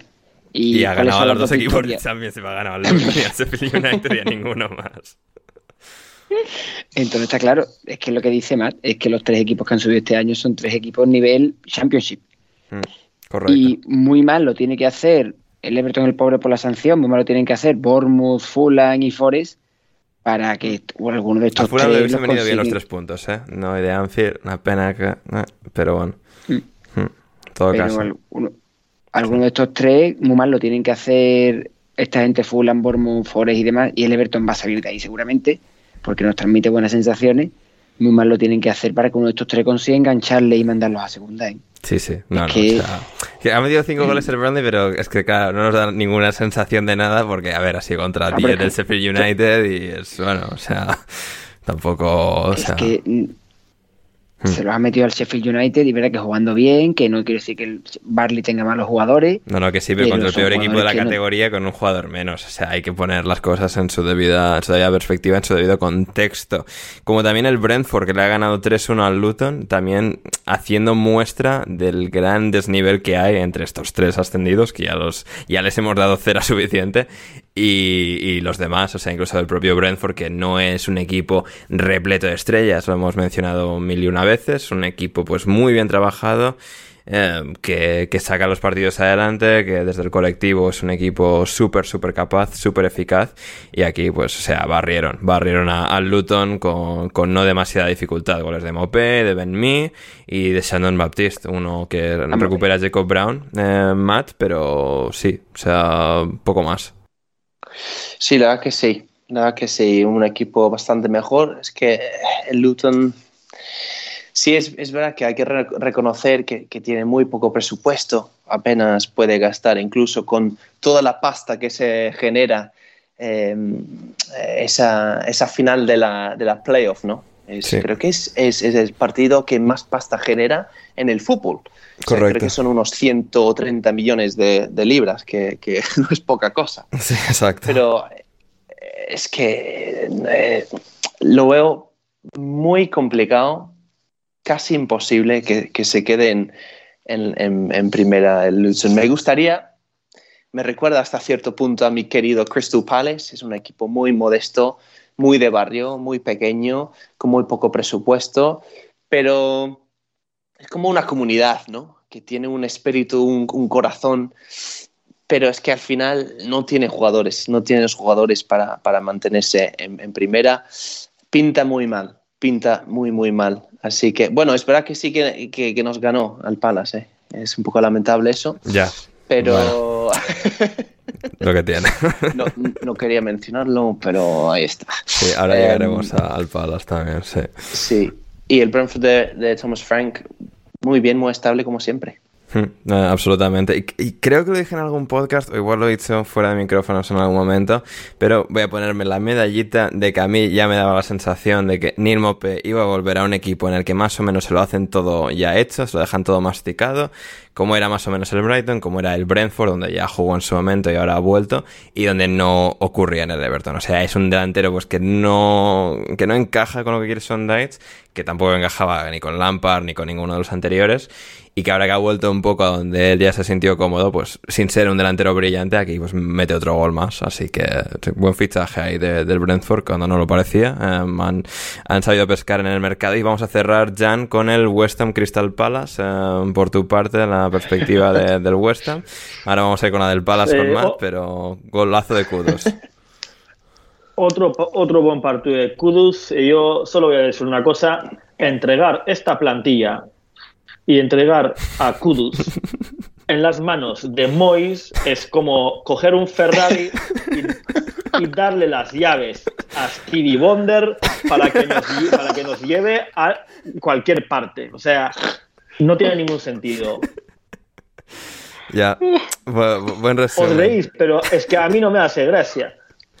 Ya, pero a mí sí, Jan, a mí sí. O sea, el mal ajeno es divertido. Así que, sí. Eh, bueno, Matt, no sé, ha rescatado un punto el Palace, Edward, Ocean Edward. No sé, a ver, nada muy brillante, pero pues un día más en la, en la Barclays. Más de lo mismo, más de lo mismo, tío. O sea, nada brillante, ha hecho lo más mínimo para conseguir algo, digamos, un poquito positivo. Sí que me parece que es un equipo que está plagado de lesiones. Eh, no está Eze, que es un jugadorazo, que es muy importante en este equipo, que eh, sobre todo le cuesta mucho generar ocasiones de gol cuando no está él y cuando no está Olis, que ha vuelto, que es una, una pieza clave en este equipo. Me parece el resultado justo. Sí es verdad que mm, el, West Ham a lo mejor estaba sufriendo un poco de, eh, de cansancio después de Jugo Conference, ¿no? La, este, esta semana. Sí, No, contra- eh, sí. sí. en Serbia, sí, sí, Sí. sí. Sí, sí, así que, bueno, mm, sin más, ¿no? Exactamente. Como siempre, con el Palace últimamente. Roy Hodgson contra David Moyes no es precisamente un partidazo o un, pionera, un pionero contra otro, es un poco un partido. Hombre, falta, falta Bordalás, ahí también a Bordalás y tenemos la fiesta. Un Es triangular. el partido más antifútbol que hay, la verdad. Y Tony Pulis. Y Tony Pulis Pulis, sí, también. Sí, señor, que, que lleva, que lleva demasiados años callado ya. Así que, muy bien, pues eso ha sido el repaso a esta jornada en la Premier. Vamos ahora con una pequeña pausa publicitaria y seguimos aquí en Alineación Indebida con muchísimo más que contar, que también nos quiere contar cosas de Turquía, el sorteo de la Eurocopa, de los grupos, eh, también nos quiere de la- hablar de las reglas, de lo de la expulsión de 10 minutos, mucho más aquí en Alineación Indebida. Say hello to a new era of mental health care. Cerebral is here to help you achieve your mental wellness goals with professional therapy and medication management support. 100% online. You'll experience the all new Cerebral Way, an innovative approach to mental wellness designed around you. You'll get a personalized treatment plan from a therapist, prescriber, or both in a safe and judgment free space. Your cerebral therapist or prescriber will outline a customized plan with clear milestones along the way so you can get to feeling your best. With Cerebral, you're not alone in your mental health journey. We're here to empower you to live a fulfilling life. So take that first step towards a brighter future and sign up today at cerebral.com slash podcast and use code ACAST to get 15% off your first month. Offer only valid on monthly plans. Other exclusions may apply. Offer ends July 31st, 2024. See site for details.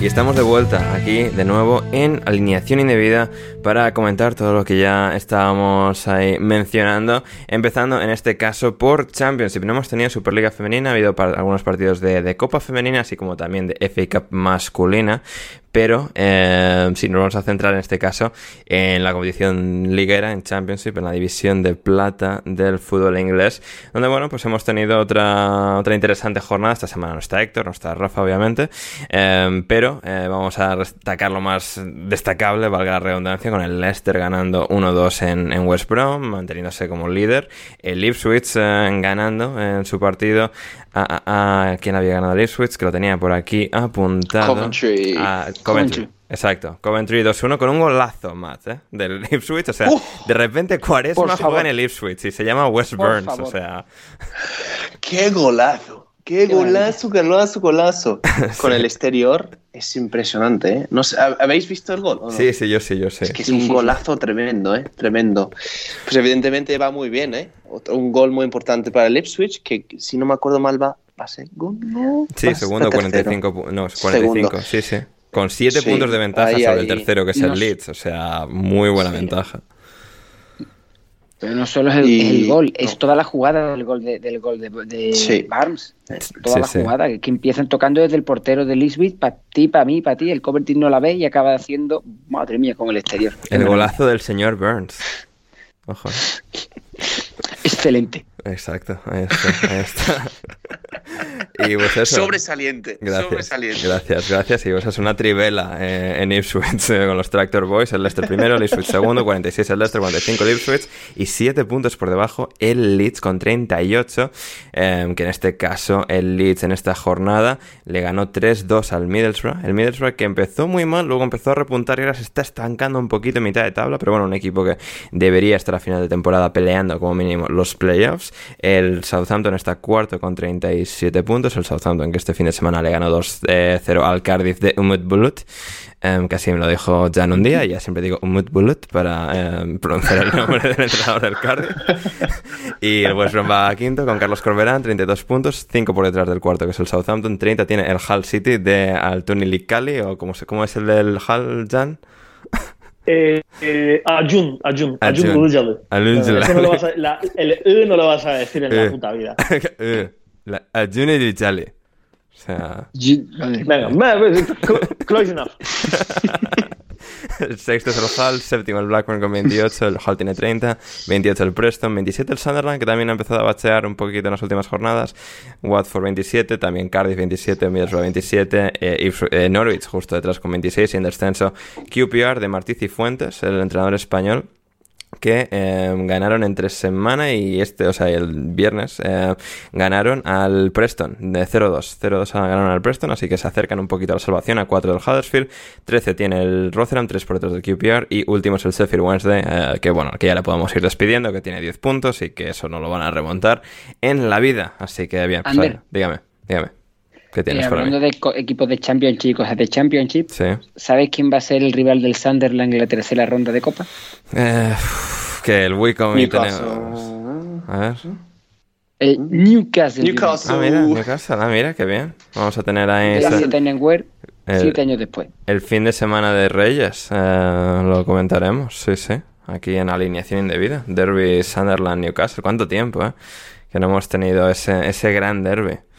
Así que sí, le dedicaremos especial atención el día que llegue a nuestras vidas. Y muy bien, pues así es como está Championship, League One y League Two, pues hasta algunos partidos han jugado, otros no, porque había Copa. Ya actualizaremos cuando venga Héctor eh, cómo está todo, todo esto. Eh, muy bien, así que eso es Championship. Eh, hemos tenido en la Eurocopa eh, sorteo, que no sé por qué hacen esto un sábado por la tarde. O sea, no, no hay días y horas en la semana para hacer esto, no, pues sábado en la tarde, al mismo tiempo que el Forest Everton. Y, ahí estuvieron, Jan, ¿qué, qué me cuentas? Sé que lo estuviste vi- viviendo con pasión esto. Entre planazo y planazo. No sabía si ver a Forest o ver el sorteo. Es que, madre mía, ¿dónde va a parar? Y también estaba jugando Galatasaray contra Pendixport. O sea, otro planazo. Pendixport, era, era ¿eh? todo planazo. Madre mía. Sí, sí. No, no, to- todo, todo planazo. A ver, sí, Eh, de a ver, los la grupos, Eurocopa, ¿qué, qué- qué me quieres eh, contar? Nada, a España le ha tocado un grupo complicadillo, aunque Croacia e Italia no sean lo que, lo que suelen ser normalmente o últimamente por, los, por lo menos. Turquía tiene un grupo relativamente fácil. Casi tenemos exactamente el mismo grupo que tuvimos en 2008. Si en vez del playoff, eh, el de playoff nos hubiera tocado Suiza también, Portugal, Chequia, Turquía y posiblemente Grecia o Kazajstán, porque no, no creo que de ahí vaya a venir Luxemburgo, Ojo, ¿eh? pero... eh, O Georgia, ¿eh? sí. O Georgia. O Georgia. Bueno, eh, yo creo que grupo bastante bien, justo el mítico grupo en el que nos va a ir fatal. Pero bueno, me ha, gu- me ha gustado mucho el grupo C, porque en grupo C tienes Eslovenia, Dinamarca, Serbia e Inglaterra. Y si te fijas, Inglaterra, eh, la bandera de Inglaterra es la inversa de la bandera de Dinamarca Sí. y la bandera de Serbia es la inversa de la bandera de Eslovenia. O sea, ha, me ha encantado. Muy razonable. Sí, o sea, diversión con banderas con Jan Seven, y luego me dices a mí, es Correcto. sinvergüenza. Uh, se me ha devuelto. Como diría Michael Scott, como diría Michael Scott, oh, how the turntable. Em, Exacto. Así que sí, sí. ¿Quién- Cuidado, igual, igual se, se confunden, ¿eh? El día de partido. Ojo, Madre eh. mía, qué lío, ¿eh?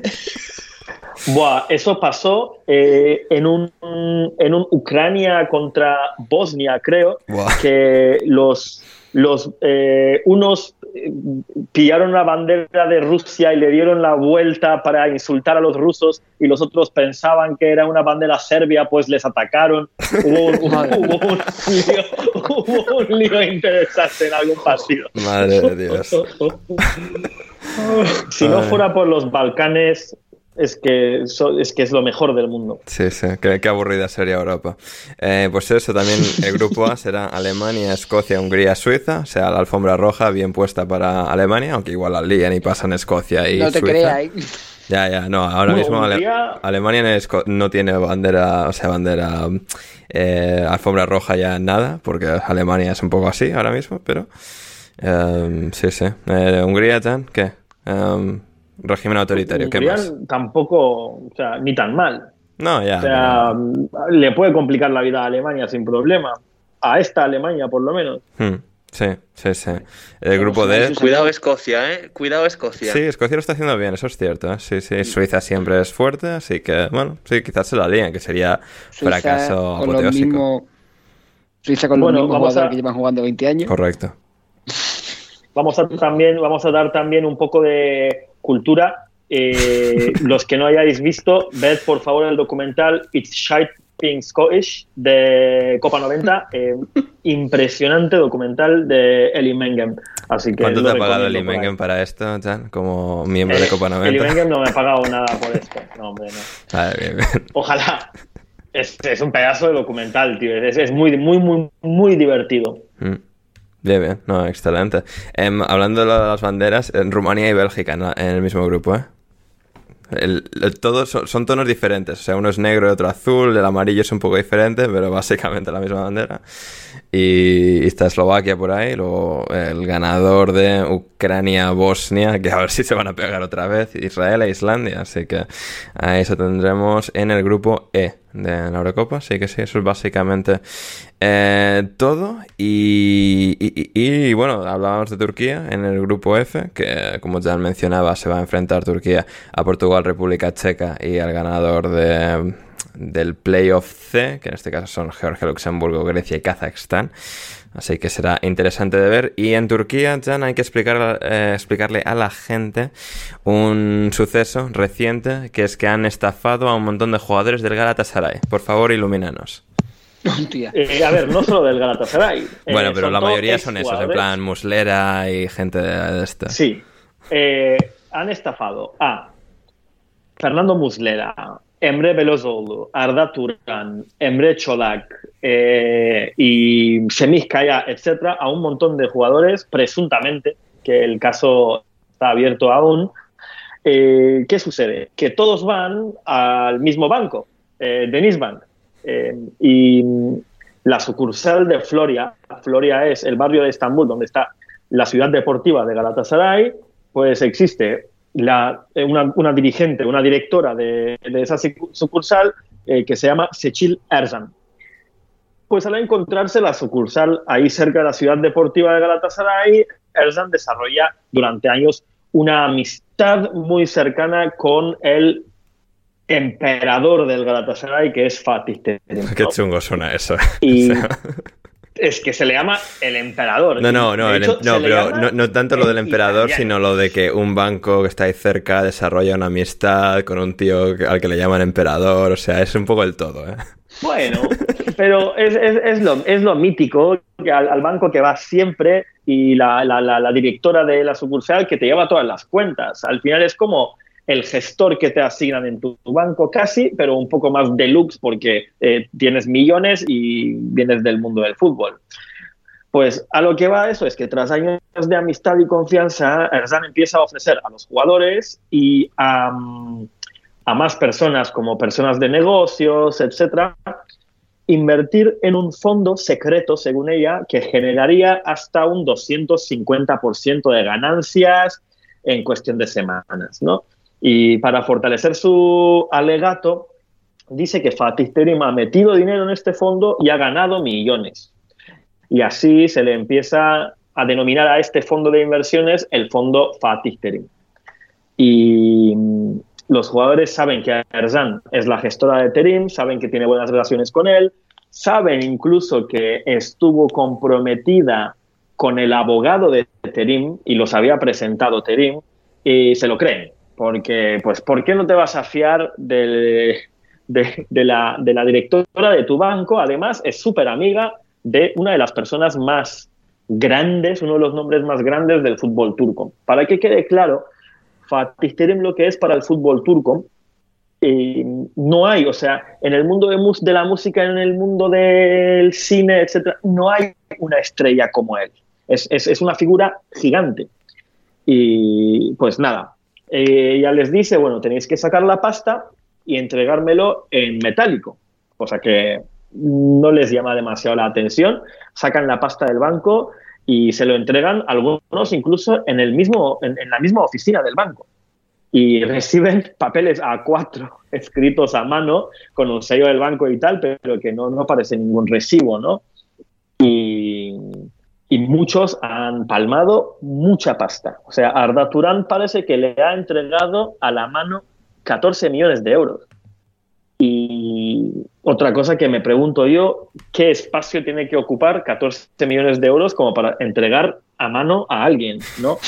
Y parece, parece que algunos han ganado dinero porque la pava, eh, la, la, directora, dice que acusa a, a Semizcaya, por, por, ejemplo, de haberle secuestrado y agredido Perdón, perdón. Haberle secuestrado y agredido para recuperar su dinero y que, según ella, se ha llevado más dinero. O sea, eh, está lejos de terminar toda esta historia, pero lo voy a cortar aquí porque también aún es muy pronto para tener una idea completa sobre qué es lo que ha sucedido, pero se, o sea, se lleva un par de semanas que no se habla de nada más que esto en la prensa en la prensa turca. Bueno, de eso y de que al Fenerbahce le ganaron 6-1 el otro día un, un equipo ah, danés. Eso fue maravilloso, por favor. Eso fue maravilloso. Además, eh, los que siguen el podcast lo suficiente saben que 61 es el código postal de Trevisonda y es el número de suerte de toda la ciudad de Trabzon y de Trabzonspor y que el Fenerbahce haya perdido 6-1 ha sido una gran fiesta para todos. Bien, Magnífico. Sí, sí. Pero pues así está la situación con el banco, con el Denis Bank y con los jugadores. Y la gente no entiende. Buah, lo mejor es que en el, en el informe sí. que ha publicado el banco, ha habido un informe interno en el banco, el banco ha dicho que, a ver, eh, que no, no aceptan la culpa porque dicen que una persona con inteligencia media debería entender que entregar 14 millones de euros a mano y, y, no, y no recibir ningún recibo a cambio eh, está en contra del de curso natural de la vida. o sea, eres tonto, hijo mío. Es que yo no estoy de acuerdo, es que se les está burlando mucho de los jugadores. A ver, yo no me voy a poner triste porque a una persona que puede coger y sacar 14 millones de euros del banco le hayan robado su dinero, obviamente a mí o sea, que tengo que pensar cada mes a ver cómo hago malabares, no me, no me, no me genera... No, malabares con el no mismo hacer banco, a día. Jan, detalle que, que hemos O sea- obviado, tú utilizas el mismo banco en Turquía. sí, sí, correcto. Eh, la cosa es, a ver, es, es difícil hacer empatía con ellos, pero lo que sí que hay que entender es que, uno, en Turquía los jugadores de fútbol no pagan impuestos, los impuestos lo pagan los clubes. Eh, dos, en Turquía muchas cosas se hacen sin registro. No nos habíamos dado Eh, cuenta, veces Esto, esto era un dato que no podríamos haber deducido nosotros solos. Sorpresa en la cauna. es que en eso Turquía y España se parecen un poco de que si se puede hacer trampa, pues se hace, ¿no? Ajá. Entonces, además, se trata de gente que está muy bien conectada, que se entera, o sea, se, se pueden, sí que tienen oportunidades de, de lucro que los meros mortales como nosotros no tenemos acceso, ¿no? O sea, si se va a construir algo en un sitio y va a subir mucho el valor de unos terrenos, se enteran ellos primero porque todo el mundo quiere ser amigo de los futbolistas. Claro. Entonces, esta gente está muy acostumbrada a tener A ti, ese el otro tipo día de- te pasaron el, el número de un futbolista turco famoso, ¿eh? Incluso. No vamos a decir el nombre, Eh, pero... ¿Cómo? Bueno, bueno. Ah, relativamente No, famoso. era para otra cosa. era, era para otra cosa, pero bueno. Eh, la cosa es, o sea, tú tienes gente que está acostumbrada a tener ciertos privilegios sin cuestionar nada, tienen acceso a, a ganar dinero de 80.000 maneras, eh, mayoría de ellas legales, digamos, no cuestionan tanto a ver si esto va en contra del curso natural de la vida o, o no. Claro.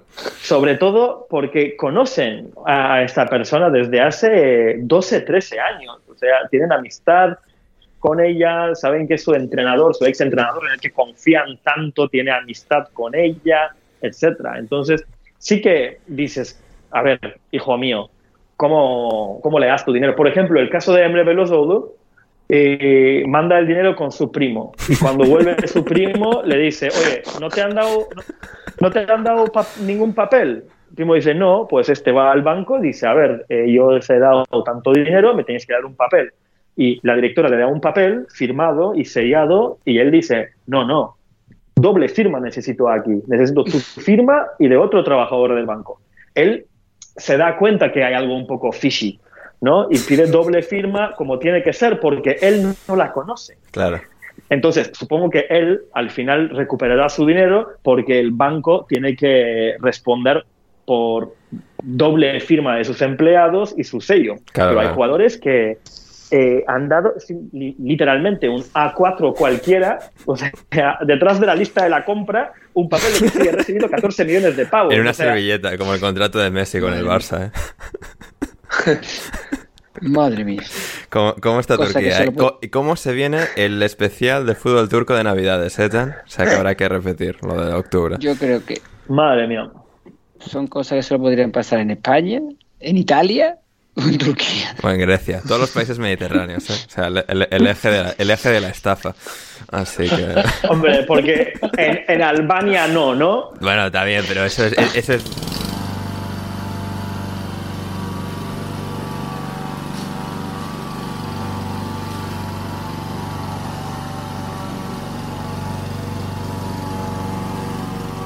todo caso, este igual lo he cortado, lo he metido en Patreon, quién sabe. Em, vamos ya con las preguntas y nos vamos a ir ya marchando por hoy. Em, Esteban, para Juan ¿qué tal te sientes tras la eliminación del Sevilla en Champions, eh, Juan? Pues más tranquilo de lo que esperaba. Ajá. Hombre, pref- prefiero que me elimine el PSV a hacer el ridículo como el que se hizo en, en el Emirates contra un equipo con más enjundia. Por Ajá. lo menos me elimina Luz de Jong, que es un chaval que me cae bien. Espectacular. Eh, para Jan, camiseta del Sport que más te haya gustado de la historia del Sport. A mí hay varias que me gustan mucho. A veces ponen unas camisetas con el azul demasiado oscuro que no me gusta. Salvo esas me suelen gustar, pero la que sacamos hace unos años que eh, asemejaba, asemejaba eh, una tela tradicional de Trebisonda de Macron estaba muy muy bonito. Además tuvo tenía un anuncio también muy bonito que lo compartió lo, compar- lo compartió medio mundo. Ese me había gustado mucho. ¿Mm? Ah, mira, muy No bien. sé si os acordaréis. No, ni idea, pero eh, a, to- a tope con ello. Eh, eh, para Matt, pregunta importante que se le hace aquí a todos los nuevos. eh, ¿Lentejas sí o lentejas no? A ver, como persona que ahora vive en España pero nativa de Inglaterra, esta es una prueba de fuego importante. No sé si has probado las lentejas, espero que sí, en España. Hombre, por supuesto. Bien, Llevo bien. tres años en España, Bien. amigo mío. Bueno, yo qué sé, lo típico de, Eh, va, no lo he probado por, yo qué sé, por lo- la razón estúpida que Es- sea. Esto es como esto es como tortilla con o sin cebolla, Claro, ¿no? exacto. Un poco este rollo. Exacto. Lentejas, no. ¡Oh, no! ¡Oh! ¡No! No. Lo siento. ¿cómo? Es que ah, después de comer lentejas, sin entrar en demasiados detalles, Ya, pues ya os podéis imaginar. Ya, ya, ya. es Uf, que ya. un poquito de sufrimiento. Ya. Como el Crystal Palace, un poquito. Claro, son las son la, o sea, son a la li- lo que el Crystal Palace es al fútbol, las lentejas a la alimentación. No, sí, yo- eso yo lo entiendo. O ¿eh? sea, Sí, eso me ha gustado. Pero- sí, sí, más o menos. o sea, Matt, ¿qué tan malas tienen que haber sido las lentejas que te has comido para que una, una siendo una persona de un país que come eh, no, frijoles. vi- yo- para desayunar haya dicho que no a las lentejas? O sea, Oye, cuidado con los baked beans, ¿eh? Están buenísimos. Están buenísimos. uf, no mí- sé. a mí me encanta un full English, ¿eh? O sea, yo Yo voto que sí, pero lentejas no, hombre. O sea, Mira, A ver. todo lo demás me encanta. Sí. O sea, aquí se come maravillosamente bien. Sí. Pero es que uf, un día com- uf, que comí las lentejas del curro. Uy, Dios mío. La- la- Uh, la- la- las lentejas de la cafetería del marca, eh, el Mac, claro, claro, uf. Hostia, eh. Buen detalle, eh. me gusta el detalle. eh. Cuidado con las lentejas de la cafetería El- del el marca. pobre, mi pobre compañero que estaba sentado ahí detrás. Uf. Ya, ya. No, no, lo entendemos. Sí, sí, sí, sí, sí. Son, Ya, ya, ya. son difíciles de digerir, pero bueno, llevamos, llevamos demasiados lentejas sí seguidos. Era normal que en algún momento alguien nos dijese que no. Sí, que comprensible. Lo dejamos pasar. Eh, eh, eh, para mi pregunta, Esteban Ander define la jornada de Premier con una palabra. Uf, o sea, mira que se me dan bien los adjetivos y los sinónimos infinitos, ¿eh? pero loca, al- alocada, excitante, emocionante, apasionante, todas estas palabras de mierda que siempre utilizo de manera rotativa para decir algo diferente cada semana. Alguna de esas, sí, no, no sabría ahora quedarme con una sola. Em, para Juan Di, eh, pregunta Sail que dice, eh, ordene estos hechos por su gravedad.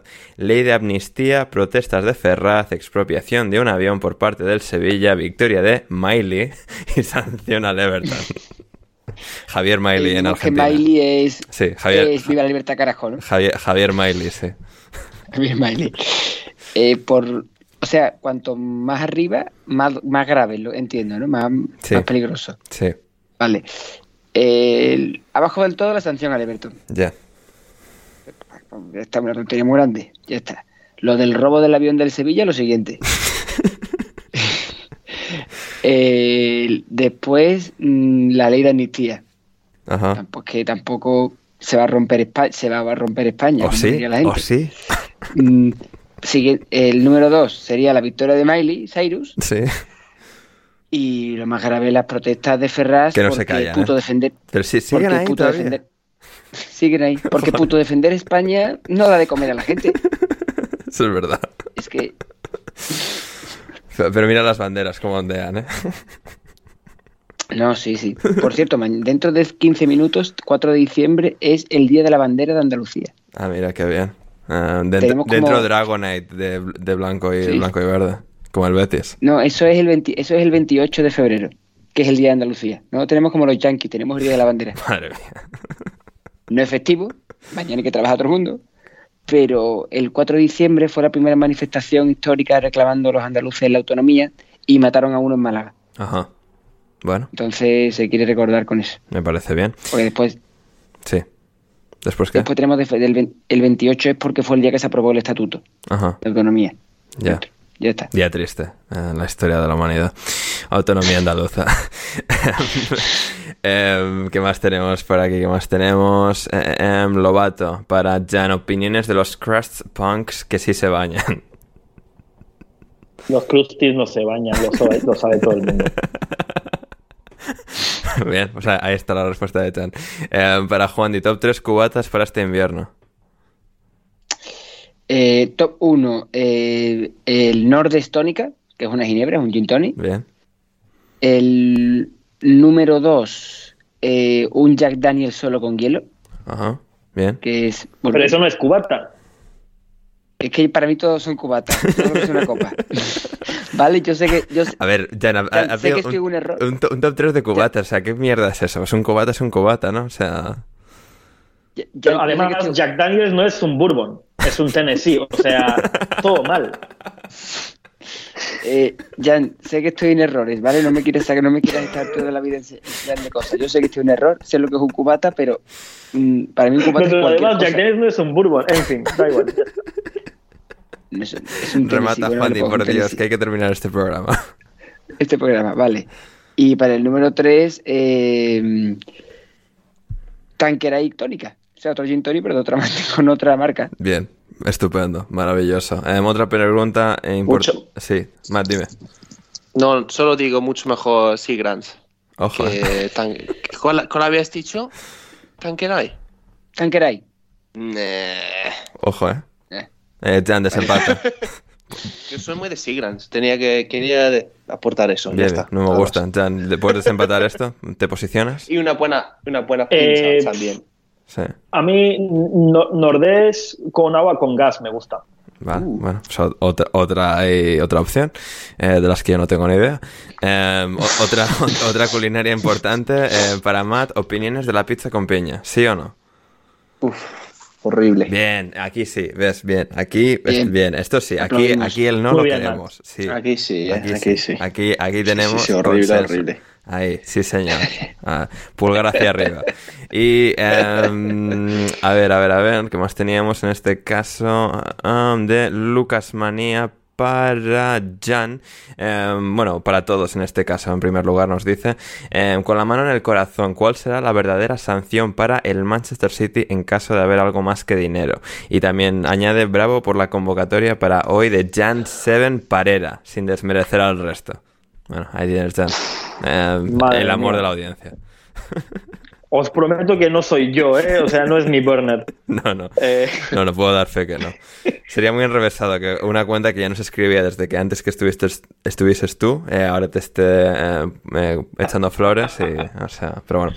Eh, eh, sanción al City, sí, bueno, a ver, esto lo comentamos con Borja el otro día, ¿no? Un poco, bueno, explicamos el, el tema.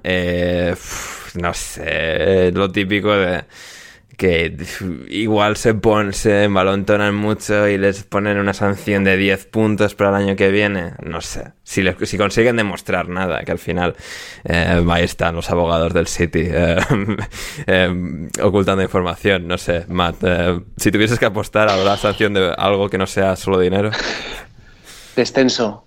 Adiós. ojalá. A tomar por. Sí, que lleva tres años en España, ¿eh? bien, bien aprovechados. Eh, Bien, bien. Está bien enseñado. sí. Eh, Juan, Eh, la mano en el corazón. a ver, es que en condiciones normales, para mí sería la, la que ha dicho Matt, pero es que mm, Ferran y sus amigos Correcto. van a hacer lo más grande para que, si es algo, sea que el, el- su majestad, el jeque, tenga que sacarse algo de alguna algún petróleo y pagar. Sí. que va a pasar eso. Y como mucho que para el año que viene digan, pues va a tener una sanción de 10 puntos. Que Harán cien- no va a ah, pasar. Es que Sumarán 120 y acabarán con 110 o 100. Claro o sea, sí. esto, esto es Inglaterra, no es Italia. Correcto, correcto. Sí, sí. En Italia por lo menos se llega a descender a la lluvia. Aquí no, aquí no. En Inglaterra la gente es demasiado correcta y si no lo es, se sigue fingiendo que es correcta y que aquí no ha pasado nada.